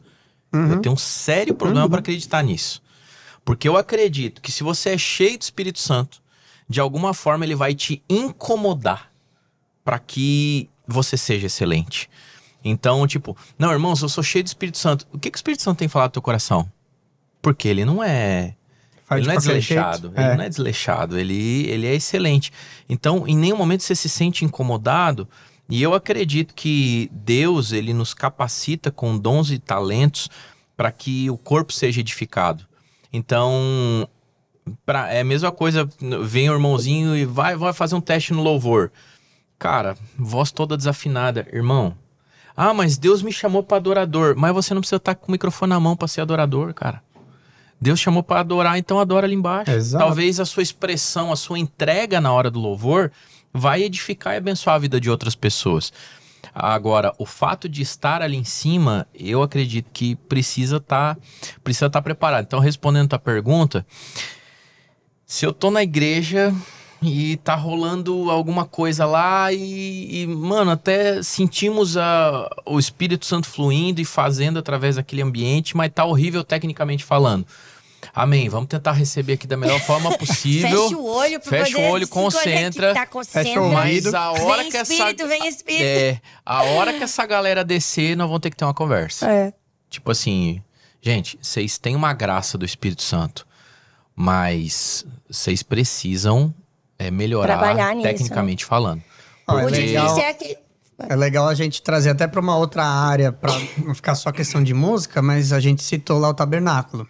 O Espírito Santo foi derramado sobre Bezaliel Aham. para esculpir, né? E trabalhar em todos os detalhes do tabernáculo. Imagina qualquer um, não, eu fui chamado para isso, deixa eu esculpir esse arcanjo aqui, esse serafim. Cara, aí vai fazer de qualquer jeito, imagina. Né? Então, é o que o Ananiel falou, a unção, né, ela vai capacitar para você fazer com excelência. Então, se real, eu, isso eu tenho Mas tem que ter certeza uma absoluta. predisposição pra música. Tem que ter alguma É, coisa, tem né? que ter, é um Sim. dom, Deus deu. Se você foi O chamado pra difícil, né, música, pastor, você é vai ter capacidade. Você ainda deve sentir mais, porque às vezes a gente tem pessoas que são boas e elas estão no- num processo de tecnicamente se, se aperfeiçoarem, Claro. pegarem a prática e tal. Mas é- é- são esses, assim, que às vezes dá um negocinho, né? A pessoa tá ali, ela tá buscando a excelência, mas ela ainda não chegou lá, Sim. né? Mas ela tá buscando, ela tem o coração entregue e tal. Mas mesmo assim, pra gente que, que é músico, o, povo, o Espírito Santo tá fluindo lá e vem pium, a notinha assim, faz. Ai, dá um, Mas a um gente negócio sempre assim. é- Aí você fala, ô Senhor, ajuda, Senhor, volta, volta, volta. Né? É. A gente sempre tem, né? Porque E, E às vezes grande parte das pessoas nem percebe, né? Mas a gente maioria percebe. não percebe. a percebe. Aí eu falo, gente, o louvor hoje foi só Jesus na causa. Aí, aí tem gente que fala pra mim, nossa, mas eu achei tão lindo, Pois é. foi tão maravilhoso. e é assim. E a gente conhece, assim, a pessoa, a- o esforço dela, né? Que é o que você disse. Então, porque é muito comum também você ver um músico que tem um talento natural que o cara não escuta a música pra ir pro ensaio. Sim. E aí, então, né? Aí o outro tá lá se esforçando. Ele tem muito mais integridade, caráter, né? Um posicionamento diante de Deus, com o zelo de Deus, buscando fazer a excelência dele, o melhor que ele pode, do que o outro que tá ali acomodado no talento. Ah, não estudei, não sei que música, nem ouvi, nem vi que música que é. Confiando, né, nesse talento, e você mostra um posicionamento Não, Quando a totalmente. pessoa chega assim, cinco minutos antes de começar o culto, É. é, qual que é a, a música? Falei, Dá vontade de mandar descer. Falei, irmão, senta É. lá, irmão. Senta. Sai daqui, em nome de Jesus. Agora deixa eu, podemos ir pro o quadro do filtro, né? Que a gente até falou um pouco sobre isso. Eu queria ouvir da Bruna aí, se a Nanel também quiser falar, né?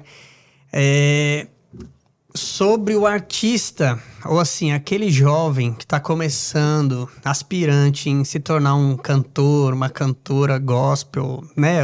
Um artista de fato. É, o que, que você teria para falar para essa pessoa passando pelo filtro do amor diante de todas as expectativas, né, que às vezes a pessoa cria por observar a vida de outros, né, que já estão ali, que já tem uma fama, que não conhece o que você mesma disse, né, toda a trajetória que cada um tem que passar para chegar naquele lugar. Então, passando pelo filtro do amor, né? Talvez temos jovens aí ouvindo a gente, pessoas que estão buscando aquela busca incessante. Não, eu preciso gravar, eu preciso cantar, eu quero viajar ao Brasil, eu quero isso. O que, que você pode compartilhar para essa pessoa? Olha, eu acho que tudo na nossa vida, né, a gente tem que ter sempre a direção do Espírito Santo, ser guiado pelo Espírito Santo e fazer aquilo que Deus sonha para nós. Todos nós temos um chamado, né? Se nós existimos, existe um chamado pra gente. E a Bíblia diz em Salmo- no Salmo 139 que todos os nossos dias é, foram escritos, sonhados, né? Por Deus. Então, Deus tem planos personalizados para cada um de nós. E que nós falamos antes da multiforme graça de Deus, Deus ele tem uma unção para cada pessoa. Deus ele se revela, a graça de Deus se revela na vida de cada pessoa, no talento, né, no, no que ela faz, no que ela é. Então, a gente precisa conhecer quem nós, a nossa identidade, né, quem nós somos em Cristo. Se esse é um chamado de Deus mesmo para nós, né? Porque muitas vezes as pessoas olham a gente em cima de um palco, num show. As pessoas olham a gente em cima do altar e Deus fazendo, né? As coisas acontecendo. E falam, eu quero isso pra mim. Porque há um glamour em torno disso, É. né? Rede social, seguidor, é, enfim. Há um glamour em cima disso. Mas tem um caminho para se percorrer, né? E às vezes não é isso que Deus tem pra pra você. Às vezes é, né? E se for, Deus vai te ajudar, Deus vai abrir as portas, né? Esteja é, pronto para viver cada fase, né? Seja fiel no pouco. Né? E Deus vai te colocando no muito. Tenha paciência, né? Porque Davi esperou anos. Ele foi ungido, É. mas ele esperou anos para assumir o seu reinado, né? Então, assim, é, essa paciência a gente precisa ter e enquanto esse processo é, vai acontecendo, ser grato por tudo que cada vitória que a gente vai vai tendo, né?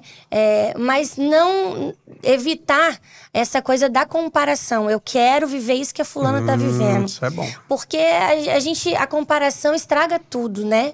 A unção que cada um de nós carrega, ela é pessoal, ela é personalizada. Deus é criativo, Deus, ele não precisa de cópias, É. né? Então a gente precisa ser autêntico naquilo que Deus é, entregou pra gente. Ah, eu vou fazer o que todo mundo tá fazendo porque é o que dá certo. Não, seja autêntico que vai dar certo. Porque a unção é que, é que faz, não é a gente, né? E nessa questão assim, ah, eu quero gravar, eu quero isso, eu quero aquilo. Cuidado com as comparações. A gente compara é, tudo tudo, né? E, e a comparação é, mata a gente. Nós precisamos entender o que, que Deus quer para nós. E naquilo que o Espírito Santo vai nos revelando, a gente se preparar. Né? Tem gente que fala, ah, eu tenho um chamado para ser uma grande cantora, mas não faz uma aula de canto né? Não estuda música, não toca um instrumento para poder, né, saber pelo menos para onde está ventando na música. Então, assim, é, se ah, Deus, igual Deus me chamou para ser um missionário, tá fazendo aula de inglês, né? A gente uhum. precisa estar tá, tá se preparando, porque isso é a fé. Então, se, se você tem esse chamado, né, busque no Senhor essa direção mas é muito cuidado assim para que não seja algo assim que eu quero, é. né? É o que Deus quer para minha vida e a gente sabe que, as, que a vontade de Deus ela é boa, agradável, é perfeita. Às vezes a gente não entende, a gente quer muito uma coisa, né? É. E eu quero, eu quero, eu quero, eu quero e às vezes o que Deus pra, tem para nós é além do que nós pedimos, além do que nós pensamos. Uma é, cantora exato. muito sábia, um compositor também diriam isso, que Deus faz além, faz né? além. Então assim que vocês pensem nisso e não é fácil o chamado, qualquer chamado, né? Tem renúncia. Eu tô aqui hoje, eu tenho duas filhas que estão em casa e eu preciso, né? Ai, dói, que né? É, tem que ter um psicológico, tem que ter uma estrutura. É, enfim, é, tudo tem os seus desafios, né? Então a gente tem que olhar para o chamado num todo, mas quando Deus chama, aí não importa. Não importa se meteram uma porta na sua cara, né? Se você não, não recebeu apoio, se você não recebeu ajuda. Não importa o que está acontecendo. Se Deus falou vai fazer, vai fazer. É. Então, faz o que te cabe, aquilo que é ordinário, e deixa que o extraordinário Deus faz. Além. Aí. Deus faz. Deus faz além. E tá até uma perguntinha, né? Tá lendo a Bíblia, né? Você Lê a Bíblia, cantava, né? ministrar. É. Senão fica falando besteira, né? Exato. É. Não cai uma folha de uma árvore, né? Se... Como tá escrito na Bíblia, é, né? Lá no Corão. lá no Corão. eu sei que a gente já tá caminhando pro final, mas eu tenho umas perguntas para para enxergar um pouco a Bruna. Pode ser, Bruna? Pode. Coisas, Então vamos. É... Eu vou falar agora, eu vou fazer umas perguntas. Não é a minha opinião, mas eu vou, eu vou perguntar Eita. como se fosse a minha opinião. né? é, eu, eu acho que, por exemplo, hoje, se você. Hoje você está na sua igreja local, isso te demanda tempo, certo? Sobrecarrega a tua igreja, a tua, a tua agenda. Isso sobrecarrega as tuas forças, o teu tempo como esposa e tudo mais se você abandonasse a sua igreja local, você não ganharia muito mais dinheiro? Você não teria muito mais oportunidade? Não faria muito mais sentido para você você deixar o, o, de liderar o louvor na sua igreja, aparecer de vez em quando, uns, uns três, de três em três meses para bater um cartão lá e tal? Não faria muito mais sentido para você como uma artista e na sua carreira é, dar essa desconexão e talvez até colocar isso como um, um novo nível que Deus te colocou, é, para você artisticamente não faria muito mais sentido? É, se a gente for pensar, né, financeiramente, né, pensar de forma egoísta, meu descanso, mais tempo, meu conforto, né? Sim, porque hoje a gente tem muitas atividades, né? E o crente é assim, a primeira coisa que ele pensa, se tem que abrir mão de alguma coisa, eu vou abrir mão o quê? Ah, daquele cargo, daquele departamento, Sim. daquele tempo que eu vou, até mesmo é, é, até os que não fazem nada assim na igreja, nem no culto mais vem, assiste é. o culto pela internet. Né? Então, assim, mas é, eu, não, eu não acredito nisso, né? Isso para mim não é cumprir o chamado de Deus. E eu creio, assim, na, a música na minha vida não é só a, a minha profissão, é o meu ministério, assim, é, é um chamado de Deus para mim. Então, é, eu não acredito em cantor que não tem pastor. Eu não levo para minha igreja, eu não sobe no altar da nossa igreja cantor que não tem pastor né? Cantor que não tem igreja. Da onde que você é? Quem te respalda? Quem cuida de você? Quem te corrige quando você está errado? Porque você vem aqui derramar sobre a nossa igreja aquilo que você vive. As pessoas hoje elas não têm essa essa cultura mais, né? Assim, uhum. tá, isso está se perdendo. e, e, Paulo já dizia, né? Não deixeis de congregar como é costume de alguns. Isso já estava acontecendo lá. E hoje as pessoas acham, ah, eu posso reunir na internet. Ah, eu estou muito cansada. Ah, eu vou na igreja, as pessoas querem querem que eu cante. Eu cantei já a semana inteira, eu não quero cantar na minha igreja. Então eu vou assistir em casa. Isso para mim não é reino de Deus. Isso para mim não é exercer o chamado, né? A gente eu, eu não, não entendo dessa forma. E eu só acho que eu sou abençoada lá fora porque eu tenho raízes, porque eu tenho para onde voltar. Por que, que a gente reúne numa igreja hoje se a gente tem o Espírito Santo dentro de nós? A gente reúne por quê? Para se exortar, uhum. para se corrigir, porque o outro caminhando do seu lado vai ver coisas em você que você não está vendo. É. Nós precisamos dos dons ministeriais, nós precisamos dos dons para edificação do corpo, para que o corpo, né? É, é, hoje eu não sou corpo de Cristo, eu sou um membro do corpo corpo somos todos nós juntos. Exato. Isso é igreja. E eu não acredito em ministério itinerante que não tem raízes, que não tem um pastor local. Eu não acre eu acredito que eu tenho acesso direto ao Senhor, sim, que eu não preciso do meu pastor para mediar minha conversa com Deus, eu não preciso. Mas eu acredito no dom pastoral. Eu acredito em homens e mulheres que foram chamados para cuidar de pessoas, cuidar de mim né? É. Para que a gente esteja apto para ministrar sobre as pessoas. Então, se a gente não tem isso, a gente está perdido. E o que mais tem é cantor perdido por aí, pastor perdido por aí, é. né? E, falo, e isso para mim assim não tem é, não tem assim o meu respeito no sentido de liberar o púlpito da minha igreja para isso, liberar as minhas ovelhas para receberem de uma pessoa assim, uhum. porque isso precisa começar na sua raiz. Sim. Então, para mim, não faz sentido. E, e como é que é o assédio na tua igreja? Porque afinal você tem música de milhões no Spotify, milhões no, no YouTube. Porque hoje em dia até existe talvez até uma boa desculpa de vários cantores muito conhecidos de que não dá para congregar é, porque, ah, é muito chato, afinal eu chego lá e as pessoas querem tirar foto e tal. Como que funciona isso para você, sendo que você tá no, no dia a dia lá? Deve ser terrível, então, para você, por Talvez exemplo, congregar. Talvez se esses cantores fossem mais na igreja, as pessoas se acostumariam com a presença deles. Eles seriam irmãos, né? Eles compartilhariam algumas coisas e seria meio natural, assim, pô, a Gabriela Rocha tá aqui. Não tô falando que ela não vai, tá um uhum, exemplo, uhum. mas é uma pessoa muito famosa, uhum. né? Ah, o Fernandinho tá aqui. Pô, ah, tá, não, Se torna tá comum. Ele tá é, aí ele é direto. É membro, ele Pô, tá ele é aqui, é meu, né? meu, meu, colega, ele me dá paz de Senhor lá na porta. Então, se as pessoas. Não tô falando que eles não são, tá? Só peguei exemplos de. Exemplo, tipo pessoas assim, famosas, são né? pessoas né? muito conhecidas. Uhum. Hoje é onde o Fernandinho entra, a Aline, uhum. a Gabriela. Então, assim, se, se, as pessoas, se eles têm esse hábito, se nós cantores, né? Vou falar de mim, se eu, como cantora, tenho o hábito de ir na minha igreja local, as pessoas na minha igreja, tipo Vai ser é, normal. Vai ser normal. E hoje as pessoas na minha igreja são assim, né? Às vezes eles até brincam assim, Bruna, não sei lidar com isso. Eu falei, o que foi? Pô, você estava ontem naquele prêmio lá, apresentando o prêmio, cantando, tirando foto com um monte de cantor, um monte de artista, e agora você está fazendo back para uma pessoa que vai, vai, vai liderar a adoração na igreja. Ela falou: não sei lidar com essas coisas, mas Sim. isso deveria ser normal. É. E assim, sem demagogia, isso é normal na minha vida, sabe? Isso para mim é normal.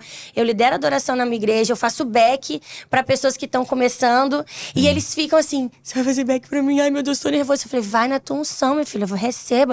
Tô aqui na retaguarda retaguarda, tamo junto, né? Você vai, vamos, vou te ajudar. A gente vai estar tá servindo uns aos outros. E também parte da igreja, a gente como igreja precisa também parar com essa idolatria. Com certeza. Né? A gente às vezes fala de outras religiões, é porque idolatra, a gente idolatra cantor, a gente idolatra pastor, a gente idolatra as pessoas, Sim. né? O cristão. Se isso não fosse uma, um, um uma atitude da igreja em si, esse argumento que eles têm, né? Ah, eu vou, mas todo mundo fica me assediando, parará. Sim. Porque é chato também. Às vezes você quer, você quer chorar. Sim. Fala, Nossa, ela tá chorando, será que ela tá triste? é. Tá com problema no casamento, Tá com problema no casamento. Vou, vou denunciar Aí já tá lá, é, já tá lá no Fuxico.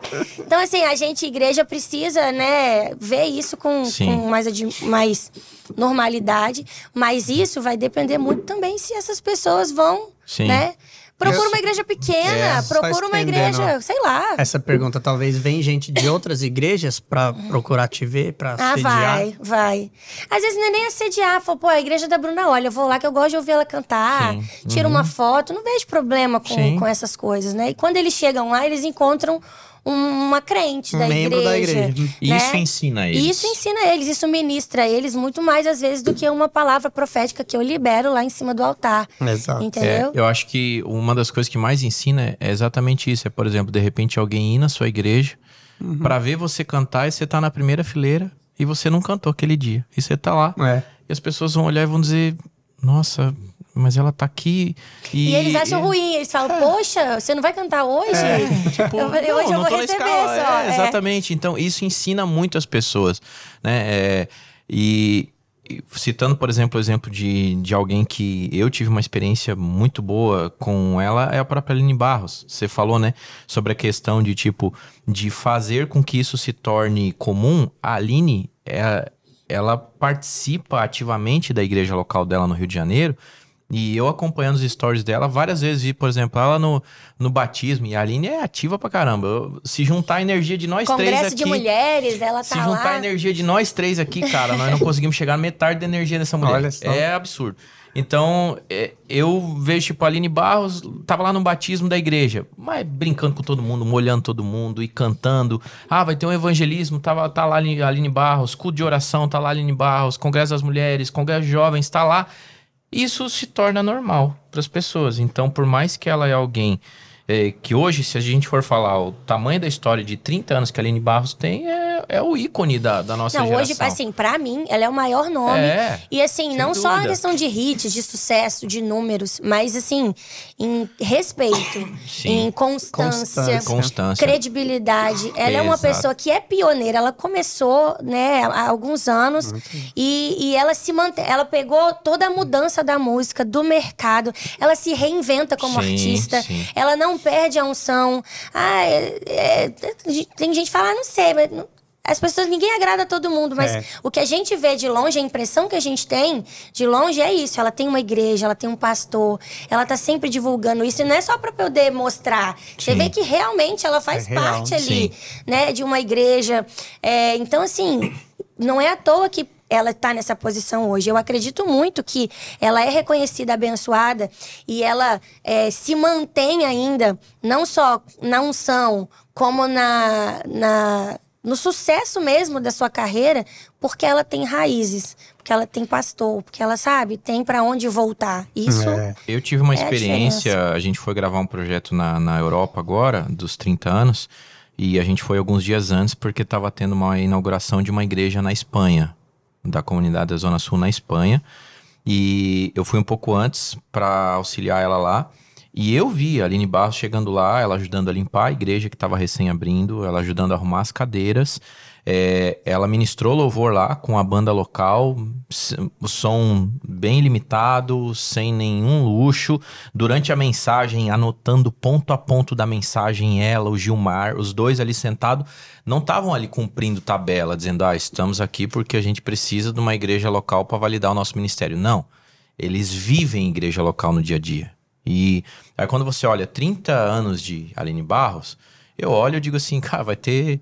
Eh, com a energia dela vai ter mais 30. Vai fazer um DVD de 60 anos de Aline Barros facilmente, porque ela começou muito nova também, com 14. Então, e a minha última pergunta, dentro dessa instigação toda que eu tô fazendo para você, é, de igreja local, e obviamente que eu já imaginava a tua resposta, mas a outra questão é a questão da família. É, afinal, você tem duas filhas, duas filhas novas, né?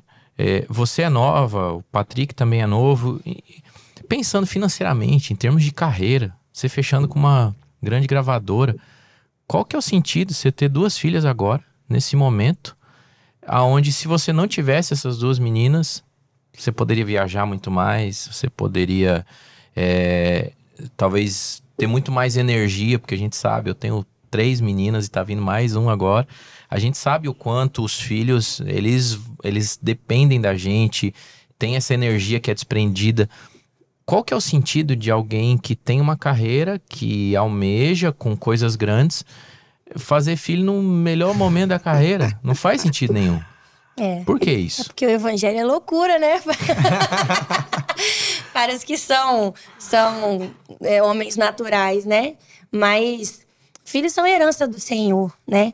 A gente hoje vive num tempo em que as pessoas estão é, manchando muito a imagem do que, é, do que é ser mãe. A maternidade, as pessoas estão rotulando como um peso, como um atraso de carreira, como, sabe, é, Um tudo de ruim. né? Um Por quê? Porque a gente vive numa sociedade hedonista, uma sociedade que quer só viajar, quer ter um corpo perfeito, é, não quer acordar de madrugada, não quer fazer, né, filhos.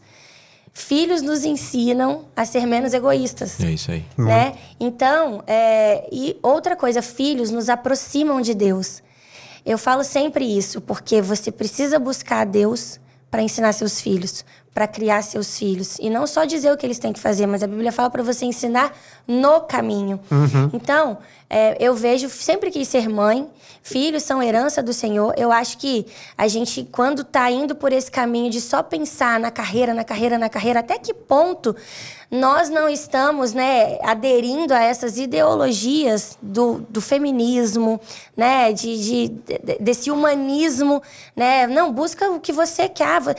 O que, o que a gente vê de mulheres cristãs, falar, ah, não fui chamada para ser mãe. Ah, não, não quero. Né? A Bíblia diz que filhos são herança do Senhor. Filhos nos aproximam de Deus. Filhos nos ajudam a ser menos egoístas, a pensar no próximo. Uhum. E pensando assim em carreira, tudo na vida são escolhas, né? Eu, claro que quando você tem filho, você desacelera. Você Sim. viajava 10 dias fora, você não viaja mais tantos dias. Você tem prioridades, né? Mas é aí que você conta com a dependência do Senhor.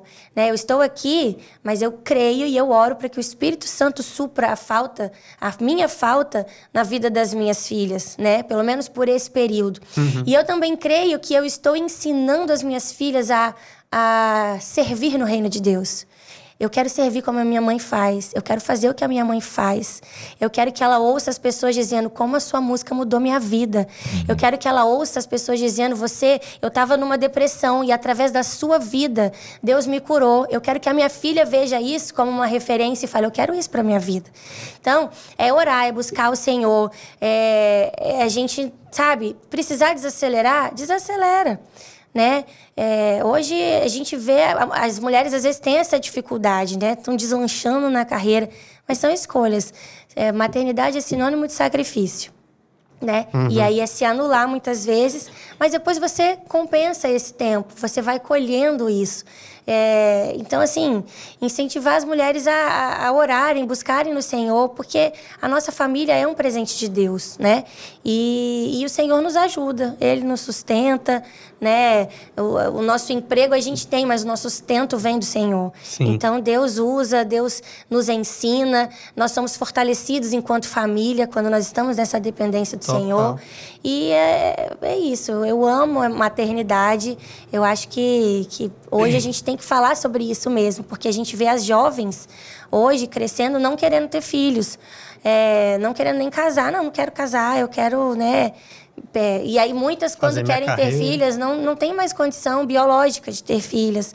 Então, a gente parar para pensar que hoje o mundo ele está tentando lançar essas sementinhas dentro do nosso da- das igrejas já tem acontecido Uhum. Já tá lançando, né? né? Ah eu, você tem que trabalhar e estudar porque você não pode depender de homem Hum. né? A Bíblia fala que o homem é sacerdote da casa. Você tem que trabalhar e estudar porque você não pode ser burra nem preguiçosa né? Você É a mulher de Provérbios 31 ela trabalhava e trabalhava muito. É. então, é, mas Deus nos dá a graça e a sabedoria para conciliar. Mas a gente tem que entender o que, que são prioridades e entender que Deus nos ajuda a, a conseguir conciliar tudo. Claro que você não vai abraçar o mundo, mas a maternidade é algo essencial, é família, é o principal, né? E depois vem o ministério.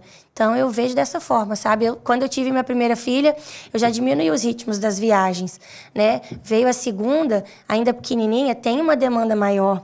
Eu tenho uma filha também que já tem uma, uma, uma dependência emocional um pouco maior. Eu tenho uma filha que tem, tá dentro do espectro autista, nível 1. Então, assim, é- ela é- é diferente a rotina com ela. Então, assim, eu precisei também parar um tempo para entender um pouco mais sobre tudo isso, né? E, e, é, me preparar para cuidar dela nesse sentido. Claro. Então, criar uma estrutura em casa.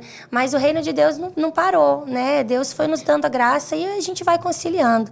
A maternidade é uma benção. Dá pra fazer. Então, né, hoje- Daniel? então- então- Cinco vai ser? Quatro, até agora quatro. Até agora, ó. Até Até agora. Por agora. enquanto, quatro. Então você não trocaria uma carreira cinco vezes mais estouradas em troca da sua igreja local e da sua família? Jamais. Minhas filhas. Agora vocês meu entenderam porque marido. que eu disse sim pro projeto dela. É, eu vejo Jamais. que esses dois pontos, né? Igreja e família, são fundamentos, né? Sim. Eu acho que é o contrário, né? Se você não tiver a igreja local e a família, que são fundamentos, né? Igual um prédio, né? Se não tiver fundamento, não vai crescer. Não vai ter constância, sustentabilidade, durabilidade. Agora vai né? ruir, né? Então, importantíssimo. E as pessoas se enganam muito quando elas olham, talvez, um, um- um exemplo, né? Ou uma, Sim. uma pseudo-referência e dizem, ah, mas, é, mas tal exemplo e tal referência para mim não tem igreja local, não tem família, não quer ter, não sei o quê. Gente, talvez pode ser uma referência para você, mas não é uma referência do que representa o reino de Deus. Né? Tem coisas que muitas vezes a gente olha e a gente diz assim: não, mas Deus levantou. Não, não. Quem Às disse? vezes Deus já desabilitou há muito tempo. Sim. A gente tem o exemplo de Saul. Saul, ele continuava no- na posição, ele continuava como rei, ele continuava liderando, continuava sendo o maior da época, mas já estava desabilitado por Deus. E ele Exato. ficou durante anos assim. Então, é, é tudo pra gente analisar. Será quantas referências hoje que talvez nós temos como referência na nossa nação, talvez são referências que Deus já desabilitou há muito tempo. Mas talvez ainda o dinheiro, talvez os contatos, talvez a sabedoria humana ainda mantém em um padrão Exato. de referência, mas, cara, o reino já já tá caminhando para um outro lugar. lado. É. E nós já temos outras pessoas que talvez não têm uma, uma visibilidade tão grande, talvez não tenham canais tão grandes, ou números tão expressivos, ou agendas tão intensas, mas que Deus olha e diz assim: isso aqui tá muito de acordo com aquilo que eu imagino, com aquilo que eu penso. Então, é, para mim, Bruna, eu já, já é, produzo você desde de 2016. É, para mim é uma alegria muito grande ver você, ver o Patrick, um casal sério. E pra gente, estar tá conectado com pessoas assim é muito importante. O Isaac me conhece desde 2014, ele sabe como a gente preza por isso. É, eu poderia, talvez, hoje estar fazendo dezenas e dezenas de outros projetos, mas que eu ia, eu ia olhar e eu dizer, poxa, parece que eu estou usando aquilo que Deus é, me entregou para contribuir com algo que eu não acredito. Então, quando eu me dedico, quando eu passo frio para gravar os violão de um, de um projeto como o seu, né, de alguém que tá ali também se esforçando, que tem para onde voltar, que tem uma igreja local, que tem uma família, pra gente é muito gratificante. Isso ensina a gente também. Então, não é só a gente que abençoa você no teu projeto, mas também você abençoa a gente nos projetos que a gente faz para você.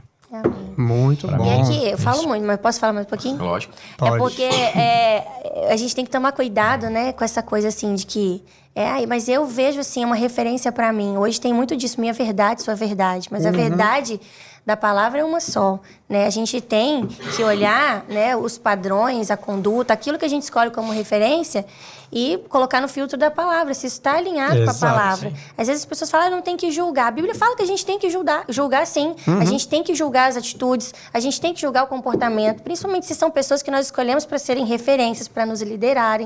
Então a gente tem que ver se isso está de acordo com a palavra, né? Sim. Então a gente tem que tomar esse cuidado, assim, que é o que o Ananel falou, às vezes já está desabilitado, né, no reino de Deus e, e a gente está tá seguindo, né? E isso é um perigo muito grande. Então, que a gente tenha esse, esse cuidado sempre de usar o filtro da palavra, porque é o que vai fazer a diferença para que a gente não saia por aí seguindo qualquer, né, vento de doutrina, qualquer Exatamente. música. Sendo É isso que eu ia falar, você tem que ter o discernimento, porque, inclusive, Jesus profetizou que nos últimos tempos teríamos, né? Falsos É, mestres, ou seja, bastante. falsas referências, pessoas que parece que é.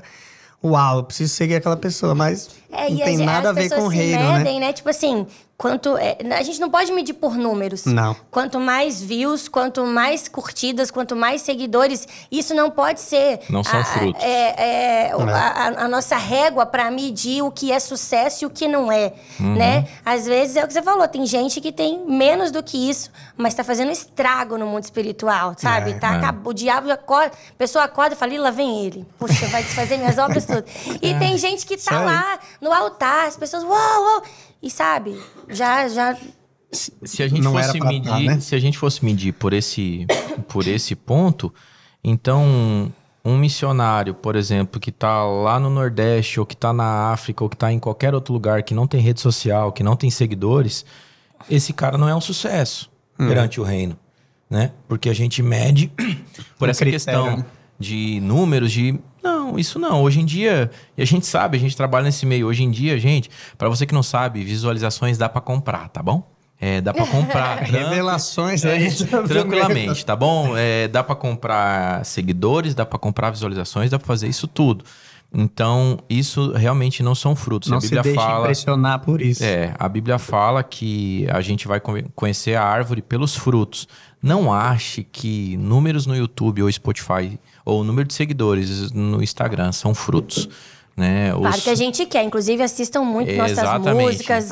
Compartilhem, né? A começa a gente seguir, quer. Tem começa- duas filhas, quatro filhas, É né? isso aí, é isso aí. Mas não é o que nos move. É, é, é, é, hoje, hoje nós temos números extremamente expressivos. O canal da Mozilla é um canal extremamente expressivo. As nossas redes sociais são expressivas. Mas isso tudo é consequência de uma de um- uma vida e um propósito que Deus levantou e, e é Ele que vai conduzir. Eu sempre falo que aquilo que Deus promove, Ele tem, Ele se se responsabiliza em sustentar. Aquilo que eu promover, eu que vou ter que sustentar. Eu prefiro não sustentar nada. Então, se Deus me levantou, Ele me colocou em tal lugar, fica tranquilo que aquilo ali vai sustentar, porque foi Ele que fez. A partir do momento que eu levanto a minha carreira, e aí Deus olha e diz assim: não, você levantou, agora, sua conta, é, né? Agora, dá, agora dá um jeito aí. Eu não tô nesse negócio, não. É, ou seja, não escolha suas referências pela aparência, né?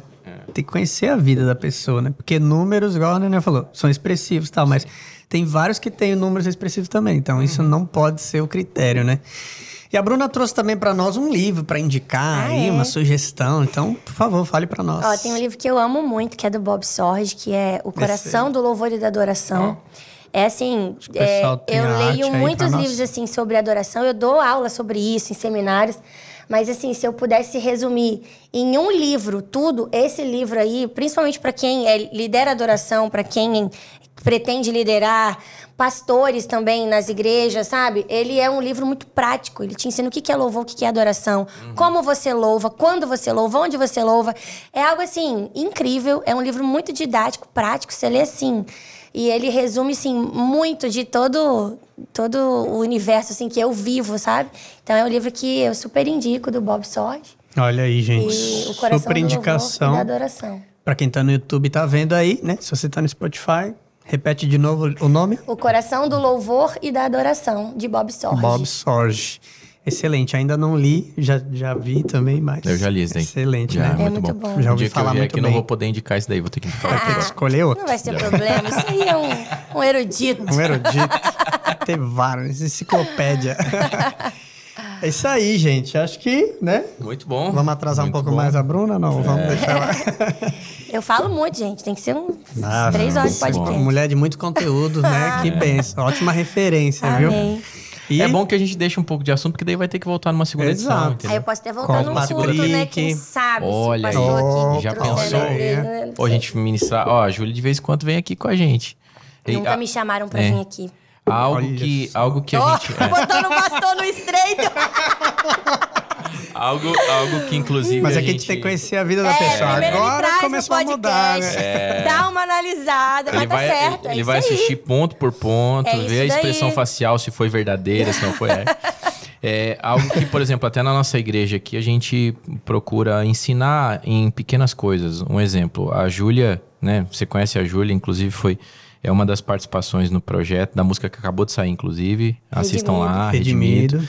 É, a Júlia, é, a gente né, ama ela, é uma, é uma filha aqui nossa e, e a gente, quando ela vem pra cá, ela fala, Daniel, eu queria participar do culto aí e tal. E aí a gente às vezes convida ela, Ju, quer participar com a gente? A, a, uma igreja que se move muito assim é a própria Bethel Music lá. E a gente já pôde comprovar isso estando lá algumas vezes, que é...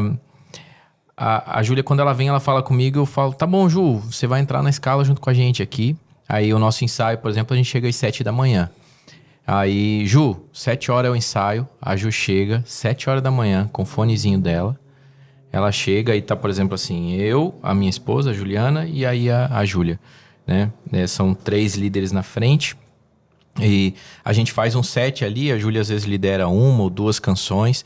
Ela vem, ela participa do ensaio, ela tem um momento com o time de louvor lá atrás, a gente ora junto, a, a gente sobe e começa a liderar a adoração, e é uma cultura da igreja, que é uma cultura também americana, que é pegar amigos e ministros de louvor que a gente conhece e inserir eles no próprio louvor da igreja. E aí É, mas com o louvor de você, isso é fácil, né? É, O problema é quando a gente vai nas outras igrejas, tem, um- tem um ministério de louvor aqui, é muito bom, ele vai É. tocar com... E aí é muito Tô brincando, tô gente. E aí é engraçado porque as pessoas acabam, tipo, aí começa o culto e às vezes, nossa, é a Júlia que tá lá. E a Júlia, aí começa a primeira música, a Júlia fazendo back vocal pra mim, de repente a Júlia entra, canta, e aí acaba o culto, acaba o louvor, ela senta ali, ouve a palavra normal, acaba o culto, ela vem, aí as crianças amam a Júlia e vem, e um tira foto, outro tira foto e tal. E isso discipula o coração também de um ministro, que muitas vezes É serva, né? é. Você vai e- olhar outras pessoas, "Não, eu vou ensaiar, sou a- cantora profissional. É, exatamente. É, E a gente que, que é artista, isso, isso é, discipula tanto o nosso coração, porque Uhum.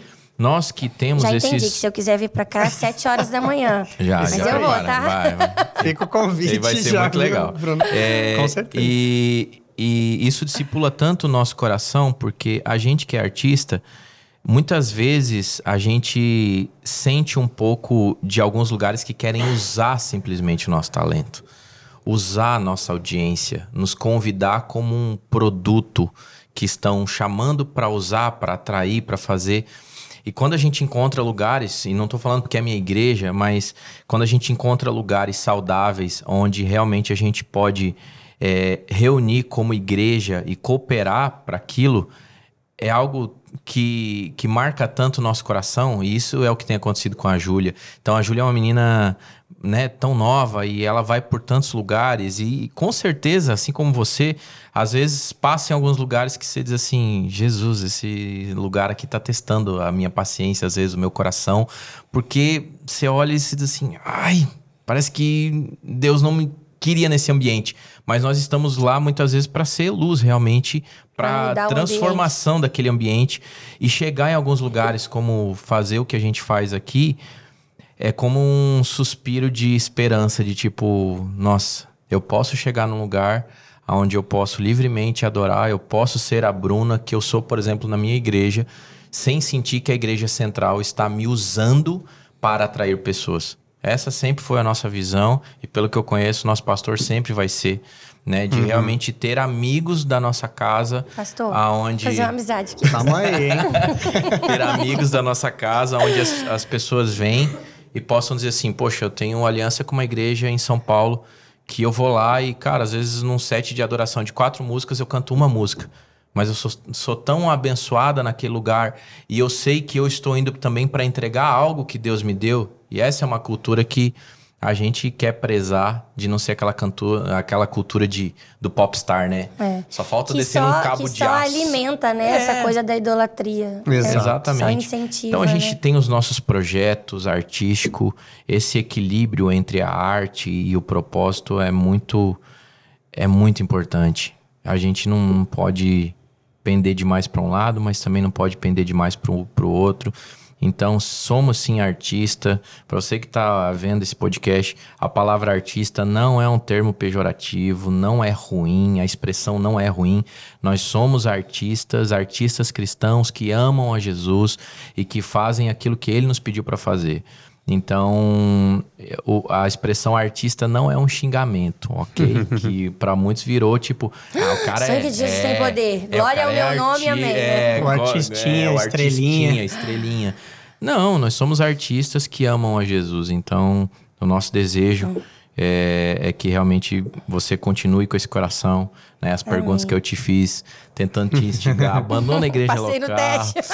abandona tua igreja local, abandona as meninas. Faz... Mas não, realmente é isso. No final da vida, é, a gente vai olhar para trás e o que, que vai sobrar, né? O que, que vai um sobrar? legado, né? É. A gente deixa. Né? Que de- eu fico feliz de estar aqui, conhecendo mais, né, de pertinho. E que Deus, né, conserve vocês com essa visão. É muito bom isso mesmo. Pra gente é, é realmente é um suspiro, é gostoso, é, é compartilhar da unção, é viver, é construir algo juntos. Isso é muito lindo, né? E que Deus abençoe essa igreja, né? Que vocês continuem, né, sendo pioneiros e alcançando a vida das pessoas, assim como a Naniel, que tem feito realmente um trabalho pioneiro no Brasil, né? Sim. De não ser, não ser só um produtor, né? Que você vai lá, contrata para produzir um artista, né? Ele tem construído né, um legado mesmo de compositores, de criar uma cultura mesmo uhum. de adoração, né? De ministros, né? Então, assim, eu fico muito feliz de caminhar junto, né? De participar disso. E queria caminhar mais perto, né? Mas morar aqui tá meio complicado, né? De morar lá. Mas dá mais... pra vir mais é. vezes. É. Mas... Vinhedo, eu vou, eu vou te mandar os links. vou te mandar os links no WhatsApp. É, Vinhedo é, é complicado, né, pastor? É. Mas assim, eu fico muito feliz e, e, é isso. É o reino de Deus, né? São as alianças que a gente faz. Isso aí. E eu tô aqui também à disposição para servir vocês. E, e a igreja do Senhor, né, no todo. É isso. Muito obrigada. Nós também. Fiquei muito feliz também de conhecer melhor aí a Bruna. Que Deus continue te abençoando, te Amém. levantando, soprando ainda mais aí seu nome, te levantando como uma referência que tem tudo isso da igreja local, família, propósito, um coração de servo alinhado, né? E que Deus multiplique, né? Amém. Eu vejo que a gente está numa transição de cultura, né? Então não é fácil o trabalho. É. Quebrar uma cultura e levantar outra, mas não estamos sozinhos, né? Não. Então, gente, Eu foi bom demais. Eu só tenho um pedido para fazer. Ixi, um pedido, pode? Vamos ver. Ah, Porque, demorando. olha só, quem é que escolhe rep o repertório aqui dos cultos, pastor?